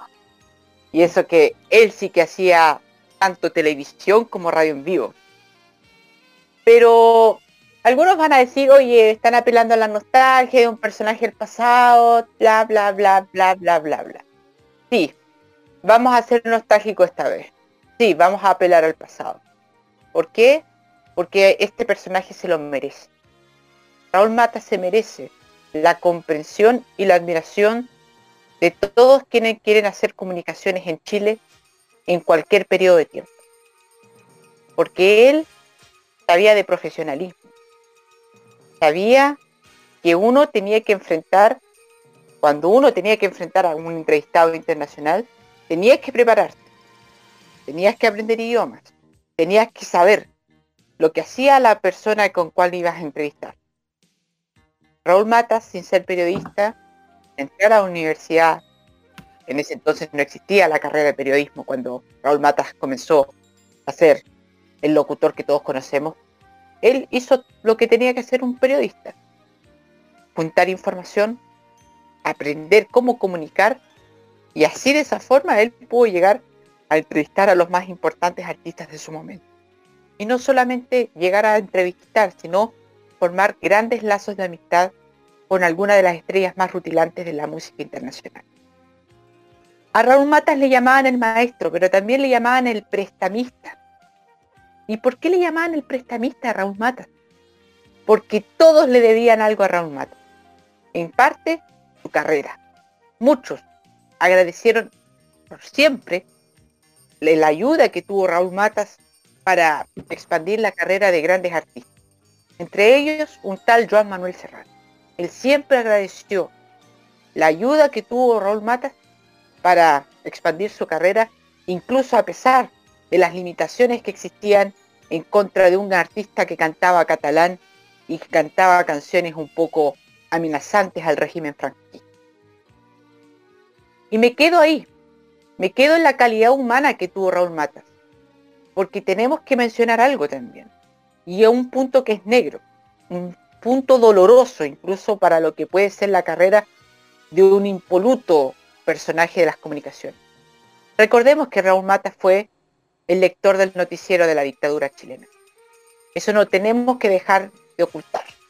Y tenemos la responsabilidad de mencionarlo.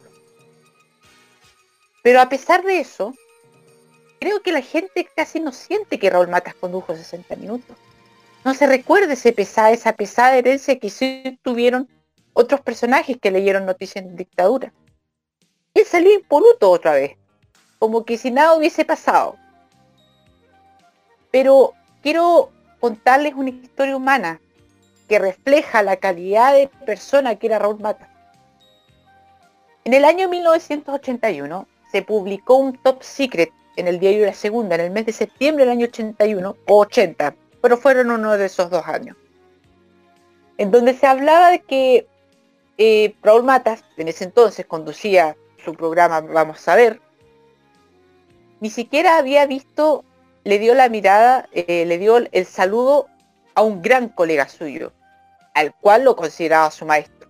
Estamos hablando de Ricardo García quien fue quien sucedió a Matas en la conducción de Discomanía en Radio Minería cuando Matas eh, deja el país. El tema es que García tuvo que desmentir la noticia publicada en el Top Secret. Y cuento más, más, más o menos lo que realmente pasó. Cuando fueron a comerciales, Raúl Matas se dio cuenta que estaba Ricardo García en, uno de los, en una de las, de las mesas que tenía en ese entonces eh, la escenografía de ese programa. Y él pidió, Raúl Matas pidió, que el público aplaudiera la presencia de Ricardo García como público, ni siquiera como invitado al programa. Y le pidió que el público aplaudiera a Ricardo García por la excelente persona que era y por el excelente aporte que le hacía a la música nacional. García agradeció de por vida aquello, porque él sabía, primero, que a pesar de haber sido su maestro, nunca fueron grandes amigos, Ricardo García con Raúl Mata. Y tampoco pensaban, no tenían el mismo pensamiento ideológico. No por algo Raúl Mata aceptó leer las noticias en dictadura. Pero él agradecía la calidad humana de Raúl Matas, que en vez de no dirigirle la palabra, porque en ese entonces Ricardo García estaba fuera de los medios de comunicación convencionales y él estaba levantando su empresa discográfica Lerce, que era el refugio de la nueva canción del canto nuevo y de los pocos elementos que quedaban de la nueva canción chilena, él se dio el tiempo de agradecerle lo que él estaba haciendo y de incluso pedirle al público que lo aplaudiera. Creo que ahí se resume toda la calidad humana de este personaje, que reitero, no es por ser nostálgico. Y claro, en este momento sí lo vamos a asumir, somos nostálgicos. Porque él representa lo que en este país, en este, lo que los comunicadores chilenos no tienen actualmente, que es profesionalismo, que es prepararse para una entrevista, que es entender la calidad, que es entender la magnitud de un invitado. Y por eso te preparas. Y por eso tú también tienes que dominar bien el idioma inglés no como otros que han dado papelones en estos últimos años en la televisión chilena. No quiero decir nombres, pero ya nosotros más o menos ya sabemos quiénes son. Y no solamente en Estelares, sino incluso en el lugar en donde un animador de televisión debe saber por lo menos el idioma inglés, que es el Festival de Viña. Eso Raúl Mata no tenía que sufrir esos gastos, esos gastos. Pero ¿saben por qué es tan importante hablar de Raúl Matas también?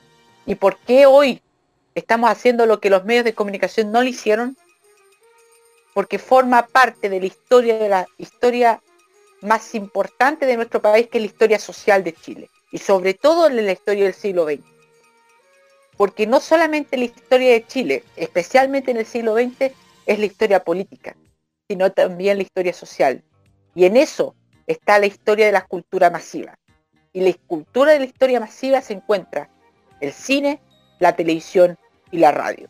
Y por lo menos en dos de las áreas descritas anteriormente, Raúl Matas es quizás uno de los protagonistas más importantes del desarrollo de la radiofonía en Chile y luego del fortalecimiento de la televisión en nuestro país. La influencia de Raúl Matas para la vida cultural, para la vida de muchos artistas, para la vida y para la historia de dos elementos importantes para entender la historia social de un país como la radio y la televisión, no se pueden entender si la presencia del señor nacido en Lanco, cerca de Valdivia, en agosto de 1921. Por eso, desde aquí, desde esta humilde tribuna, hacemos un homenaje a un personaje muy importante para el desarrollo de nuestras comunicaciones y que se merece ser estudiado de mayor forma, porque si nosotros abandonamos la historia de estos personajes, se nos pierde un poco nuestro análisis total de nuestra historia como país. Ese es el homenaje que el día de hoy le hacemos al mayor comunicador de nuestro país, creo yo, que para mí es el caso de Raúl Mata.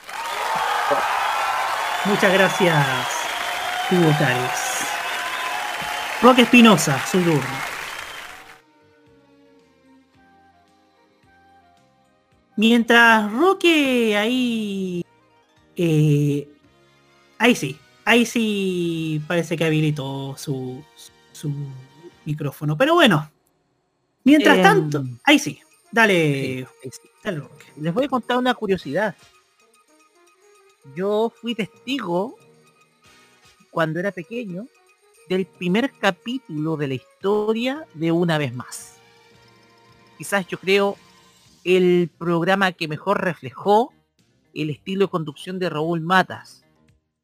Porque simplemente yo no conocía el Vamos a ver por temas de edad. Era demasiado pequeño o simplemente no, no había nacido, estaba recién nacido. Pero conocí él una vez más. La primera emisión, según fuente Wikipedia, el 29 de julio de 1988. El retorno de Raúl Matas a la televisión. Porque hasta el año 87, si mal no me equivoco, él estaba en TVN. El tema acá es que Raúl Matas tenía, yo vi que tenía un estilo distinto a otros animadores, distinto a un Don Francisco que era muchísimo más, por así decirlo, chacotero, o un Enrique Maluenda que era muchísimo más dialogante o afín con el mundo popular, o a un César Antonio Santis que era de un estilo demasiado refinado. El estilo de Raúl Matas era más cercano al de un comunicador en lugar de un animador. A la de un comunicador. Y no se daba cuenta por, el, por la voz que colocaba siempre en la conducción de sus programas.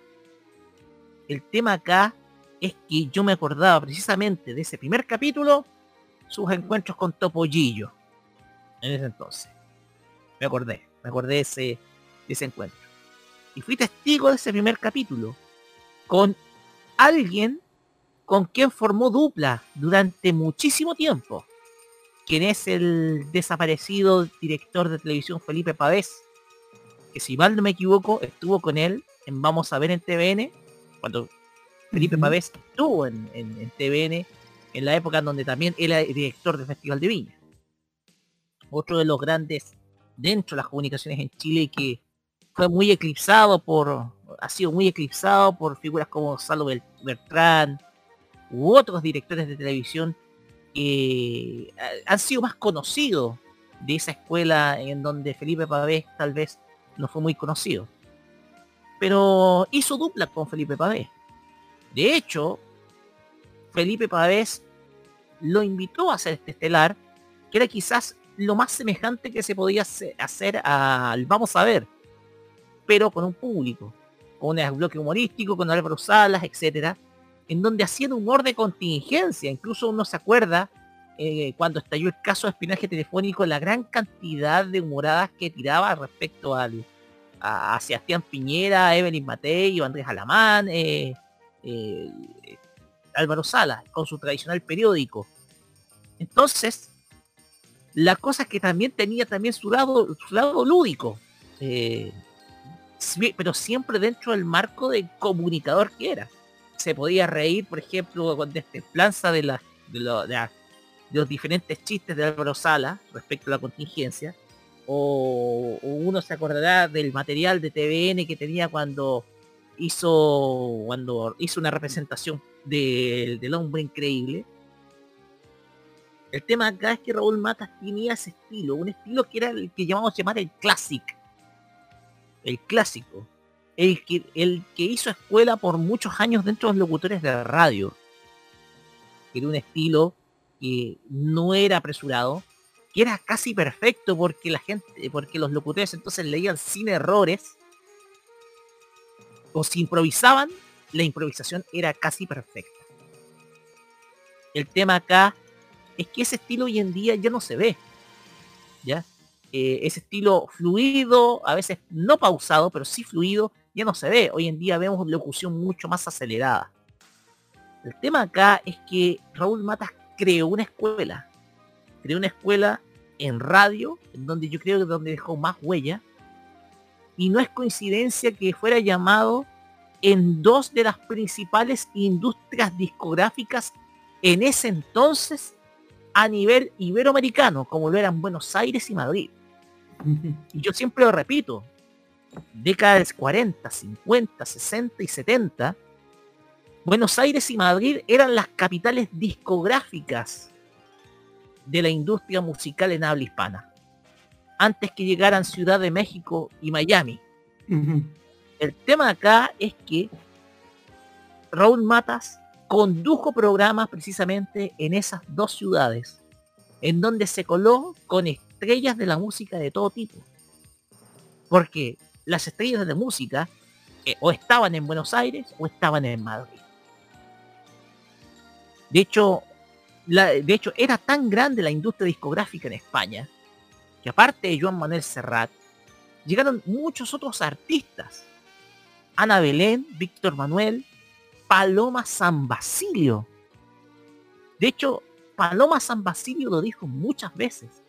Si voy a Chile es solamente para ver a mi amigo Raúl Matas. Un poco para demostrar el agradecimiento que tiene la difusión que le dio sobre todo en muchísimo tiempo en España, sobre todo cuando estaba iniciando su carrera. Si no me equivoco, Raúl Matas tiene que haber llegado como ahí por el 77 a conducir el noticiero de TVN, 60 minutos, por ahí por el 77. Sí. Porque, si no me equivoco, en un principio era conducido por Bernardo de la Maza, pero Bernardo de la Maza se iba después al, a Canal 3. Después, si no me equivoco, fue conducido por Julio López Blanco un periodo, pero después llegaba Raúl Matas. Quizás la decisión que más se cuestiona hoy en día a, don Raúl, que era conducir un noticiero de carácter oficialista.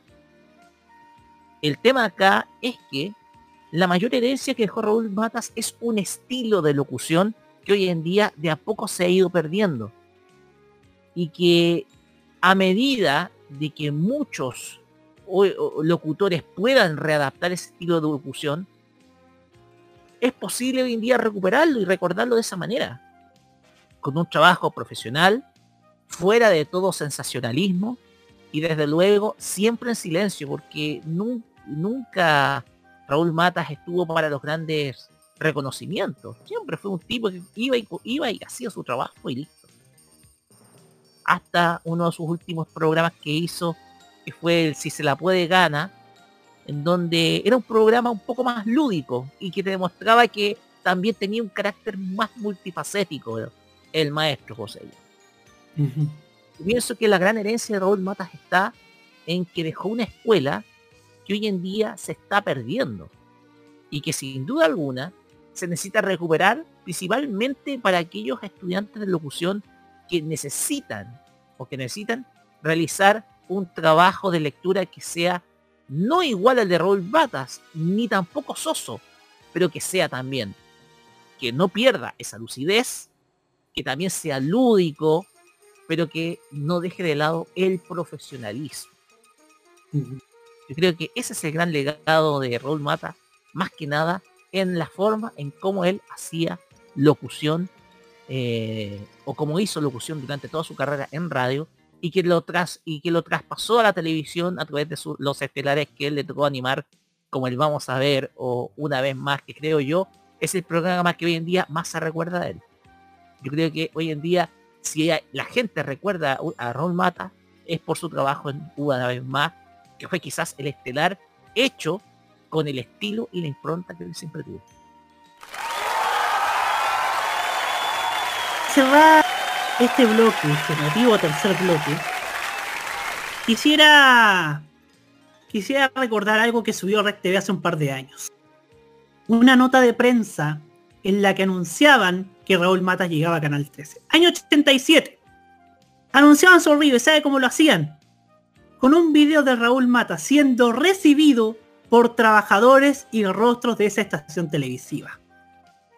creo yo sin duda que incluso era, era recibido por el mismo Gonzalo Bertrán, si mal no recuerdo.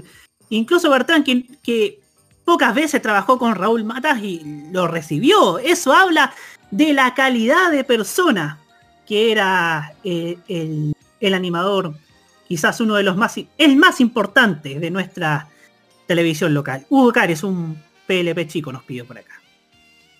Eh, yo creo que, bueno, hablar de, de sus dos grandes programas fue tan impactante una, el vamos a ver en su momento que aún hay mucha gente que dice vamos a ver con Raúl Matas cuando cuando se habla de vamos, eh, bueno y qué vamos a ver y hay gente que dice vamos a ver con Raúl Matas como como como un- una palabra conjunta.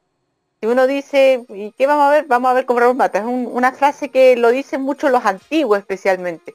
Y tiene que ver con el impacto que tuvo vamos a ver en la década de los 80 especialmente en el año 80 y 81 que fueron las grandes temporadas de ese programa en un programa que se transmitía en vivo y que duraba más de dos horas y media, para que se den cuenta más o menos la, la magnitud que tuvo ese programa en la influencia de mucha gente. Aún, por ejemplo, recuerdo a mi papá eh, recordar mucho de lo que se transmitía en ese programa, por ejemplo, la primera visita de Juan Gabriel, que despertó mucha polémica además. Pero bueno, eh, especialmente cuando uno escucha a los papás, a los abuelos, siempre recuerdan mucho la, la figura de Raúl Matas como una de las más importantes de nuestro país y quizá una de las de mayor respeto.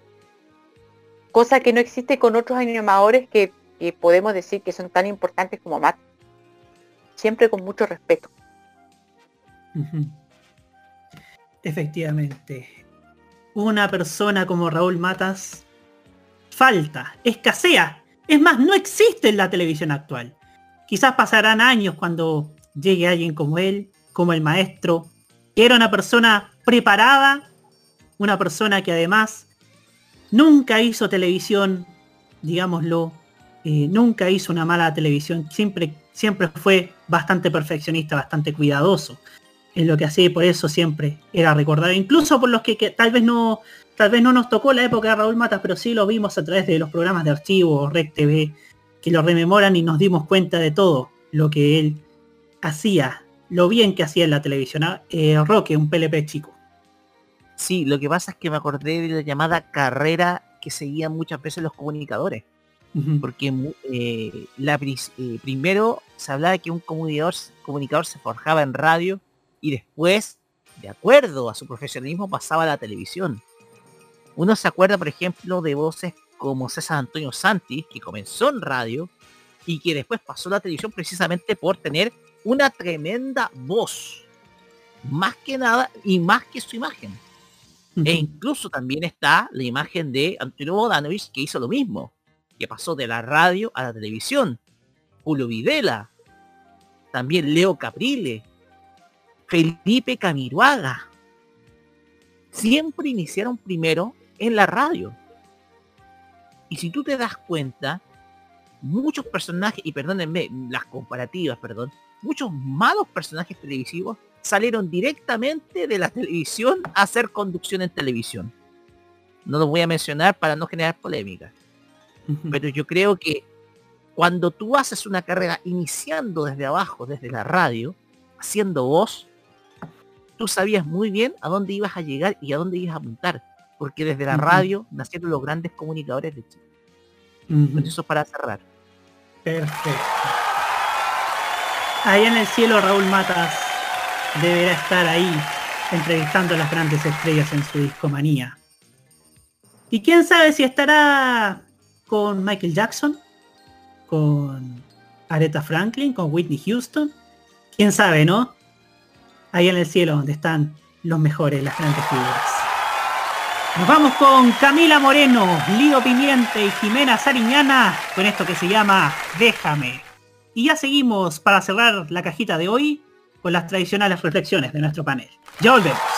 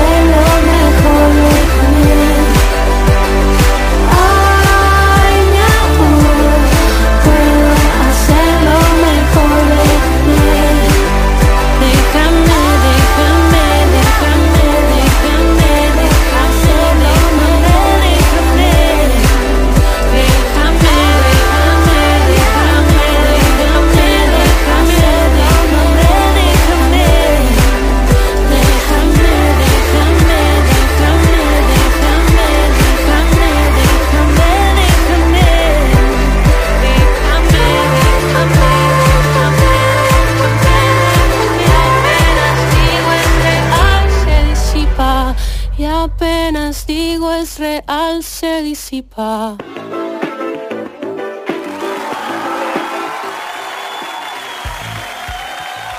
23 horas con 30 minutos, ya estamos llegando al final de este capítulo de hoy de La Cajita aquí en modoradio.cl y lo hacemos como siempre con las reflexiones finales de nuestro panel, partiendo por Hugo Cares Navarro. Vamos a entrar a la tierra derecha para una nueva Teletón. Y siempre van a traer noticias positivas y negativas sobre la campaña. Pero una reflexión pequeña. ¿Qué pasaría si la Teletón hubiese sido esa pequeña fundación, la Sociedad de Pro Ayuda al Niño Lisiado, si se hubiese mantenido dentro de esos límites que tuvo hasta antes del año 78? O incluso un poquito más, si hubiese sido la Teletón solamente limitada a un solo canal de televisión, sin el, sin el impacto que tiene una cadena que es transmitida por todos los canales de televisión abierta. Yo pienso que el, el efecto de la Teletón quizás sería mucho menor y quizás sería un asunto que no entraría en controversia de nuestra sociedad. Quizás el mayor problema de la Teletón es que es demasiado grande para Chile. Es un, es un asunto muy importante para los chilenos. Y por eso despierta tantos odios, tantas pasiones, pero también una defensa acérrima de sus defensores. Y el segundo tema tiene que ver con Afganistán, el tema caliente de la semana en las noticias internacionales. si bien uno podría decir que hace 30 años los canales de televisión en Chile hubiesen tenido ya en estos momentos desplegado un equipo de periodistas viajando hacia Kabul para registrar lo que está ocurriendo en este momento. Y si bien nosotros tenemos ciertos recuerdos positivos de cómo se cubrían las noticias internacionales hace 30, 35 años, muy probablemente si uno le pregunta a nuestros padres, a nuestros abuelos, sobre eventos internacionales que cubrían mucho la televisión chilena, como por ejemplo la guerra, la guerra en el Líbano, los años 80, la guerra centroamericana, también de la década de los 80, y después, por ejemplo, la guerra civil en Ruanda del año 94, que lo cubrieron mucho los canales de televisión acá, no se recordarán mucho. Y sabe que actualmente está ocurriendo un efecto contrario y muy positivo. Actualmente la televisión abierta no ofrece lo que podría haber ofrecido sobre la información relativa a Afganistán. Pero es el consumidor, el lector de noticias, uno mismo, el que, eh, el que en vez de quedarse con esa poca información que recibe la televisión, trata de buscar, buscar, escarbar información. Y yo creo que es un valor enorme que tenemos nosotros como consumidores de información. Hoy ya muchos de nosotros tenemos bastante aclarado el tema de Afganistán, no por la televisión, sino por los otros medios. Y tenemos muy presente lo que está pasando y hoy queremos que se pidan que se pidan a, los países más importantes del mundo que se que actúen de una forma adecuada, especialmente con la población que más se va, a ver afectada con el régimen talibán que especialmente se dirige a las mujeres. Creo que hoy la formación de una persona bien informada ya no solamente tiene que ver por ver una noticia en televisión, sino por la capacidad de buscar la información más allá de lo que recibe a través de una simple pantalla. Y creo que ese es el mejor, eh, es algo que me queda muy, es un buen, me queda de, de buen sabor de boca, el hecho de que por lo menos en mi entorno, la preocupación que se haya dado por Afganistán y especialmente por una cosa de uno, no por lo que informa poco y nada los medios de, ca- de comunicación tradicionales. Muchas gracias, Hugo Cares. ¿Tres minutos, Roque? Y tres minutos. Ya, dele nomás. Al principio de Tolerancia Cerdo, mencioné algo que sin duda alguna fue llamativo dentro de todo el panel. Lo mal que envejeció Rambo 3. Los detalles yo lo di, porque pusieron a Sylvester Stallone, a John Rambo, en medio de la guerra de Afganistán. Pero ¿por qué surgió una película como Rambo 3? El propósito era obvio. Era un sector del Hollywood de ese entonces alineado con Reagan. Y que mostraba el cine como el más potente órgano de propaganda contra el bloque soviético. Si bien el libreto del filme te ilustra un hecho que es real de cómo los estadounidenses colaboraron con los muyahidines, quienes son los antecesores de los hoy talibanes que se tomaron el poder este fin de semana en Afganistán, no te, de- te deja reflejado una verdad incómoda, sobre todo para diversos otros medios de comunicación.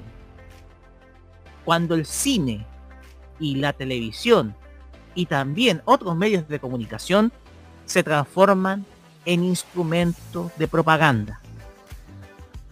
Porque la propaganda anticomunista que mostraba Rambo 2 y Rambo 3 también podemos extrapolarla a discursos como cuando dijo en un plebiscito el traidor a la patria responde no. Esto lo podemos extrapolar porque a veces los nacionalismos son peligrosos. Alemania lo dejó demostrado en la década del 30 y los 40, con un saldo de millones de víctimas. Hoy podemos ser testigos de cómo un error y no digamos error, pero un error forzado de los Estados Unidos permitió que este grupo radical islámico creciera con el paso del tiempo. Porque lamentablemente la propaganda en ese entonces colocó a los mujahines, sí, a los antecesores de los talibanes, como héroes de su país y hoy en día los estamos viendo precisamente como una amenaza, sobre todo para la seguridad de un grupo de personas en Afganistán. Ojalá que la lección de esto quede aprendida antes de usar el, herramientas como el cine, la televisión, la prensa escrita y las redes sociales como instrumentos de propaganda para crear o generar una guerra más allá de las propias armas. Muchas gracias, Espinosa. Mi reflexión para esta semana tiene que ver con la cultura. Pero cómo este gobierno concibe a la cultura. Cómo este gobierno no tiene idea, no conoce, no conoce a las personas idóneas y no sabe dirigir ni, ni atender los requerimientos del mundo de las culturas. Lo vimos hace dos fines de semana cuando designaron a Felipe Alessandri como presidente del Centro Cultural Gabriela Mistral. Una persona que poco y nada tiene relación con el mundo de la cultura. Fue alcalde de Santiago y, fue y dirigió con polémica la capital. Recordemos lo que pasó con el Instituto Nacional, recordemos este famoso grupo en WhatsApp donde, donde las oficiaba poco menos que de sapo de algunos estudiantes. Su nombramiento hoy día es muy resistido. Y no solamente con, esta aparición en la red, sino que también con una, con una actividad cultural en protesta a su nombramiento en el GAM. Pero esto no termina aquí. La red.cl hoy día dio un reportaje en su página de internet donde hablaba de los millonarios, de los millonarios, de esas millonarios bonos, por así decirlo, hacia la élite de la cultura. Cuando hablamos de élite de la cultura, nos referimos a apoyos que les dio el ministerio hacia personas que ya tenían la mayoría, la mayoría de su dinero. Hablamos de una, de una galería de arte. De una galería de arte que queda que queda en Alonso de Córdoba, si mal no recuerdo. Eh, Roberto. ¿Sí? La, vamos a decirlo, la galería de Isabel Aminat y de Patricia Readi. Así está. Muchas gracias, Nicolás. La, la, galería Ninat. Fue Hugo Roberto, yo no dije nada. Muchas gracias. Muchas gracias. La Galería Ninat fue apoyada por el Ministerio de las Culturas. Habiendo miles de personas de ese mundo que pasaban incluso precariedades en tiempos pandémicos. Hasta el día de hoy alegan por hasta el día de hoy alegan y con justa razón porque el Ministerio de las Culturas no los ha apoyado como debían. Y en lugar de eso, prefieren apoyar a una galería perteneciente a una familia que tiene su vida resuelta desde hace varios años y que tiene miles de, de, dinero como para solventar una muestra de arte. Esta, señoras y señores, es la manera en cómo quienes nos gobiernan conciben la cultura. Y esta manera está muy, muy, muy por encima de aquellos que realmente lo necesitaban esta es la manera de cómo concebir la cultura que tiene que irse como sea. Por los votos más que nada, pero tiene que irse para que así estos cuatro años se transformen en un pésimo recuerdo. Que sean solamente un mal recuerdo y que lo que venga sea algo mucho mejor para un mundo que tanto, que tanto necesita apoyo y que ha sido injustamente despreciado por este gobierno que poco y nada sabe de cultura y que no y que menos entiende de qué se trata la cultura. Nos vemos la próxima semana en un nuevo capítulo de La Cajita aquí en modoradio.cl. Muy buenas noches. Buenas noches. Buenas noches.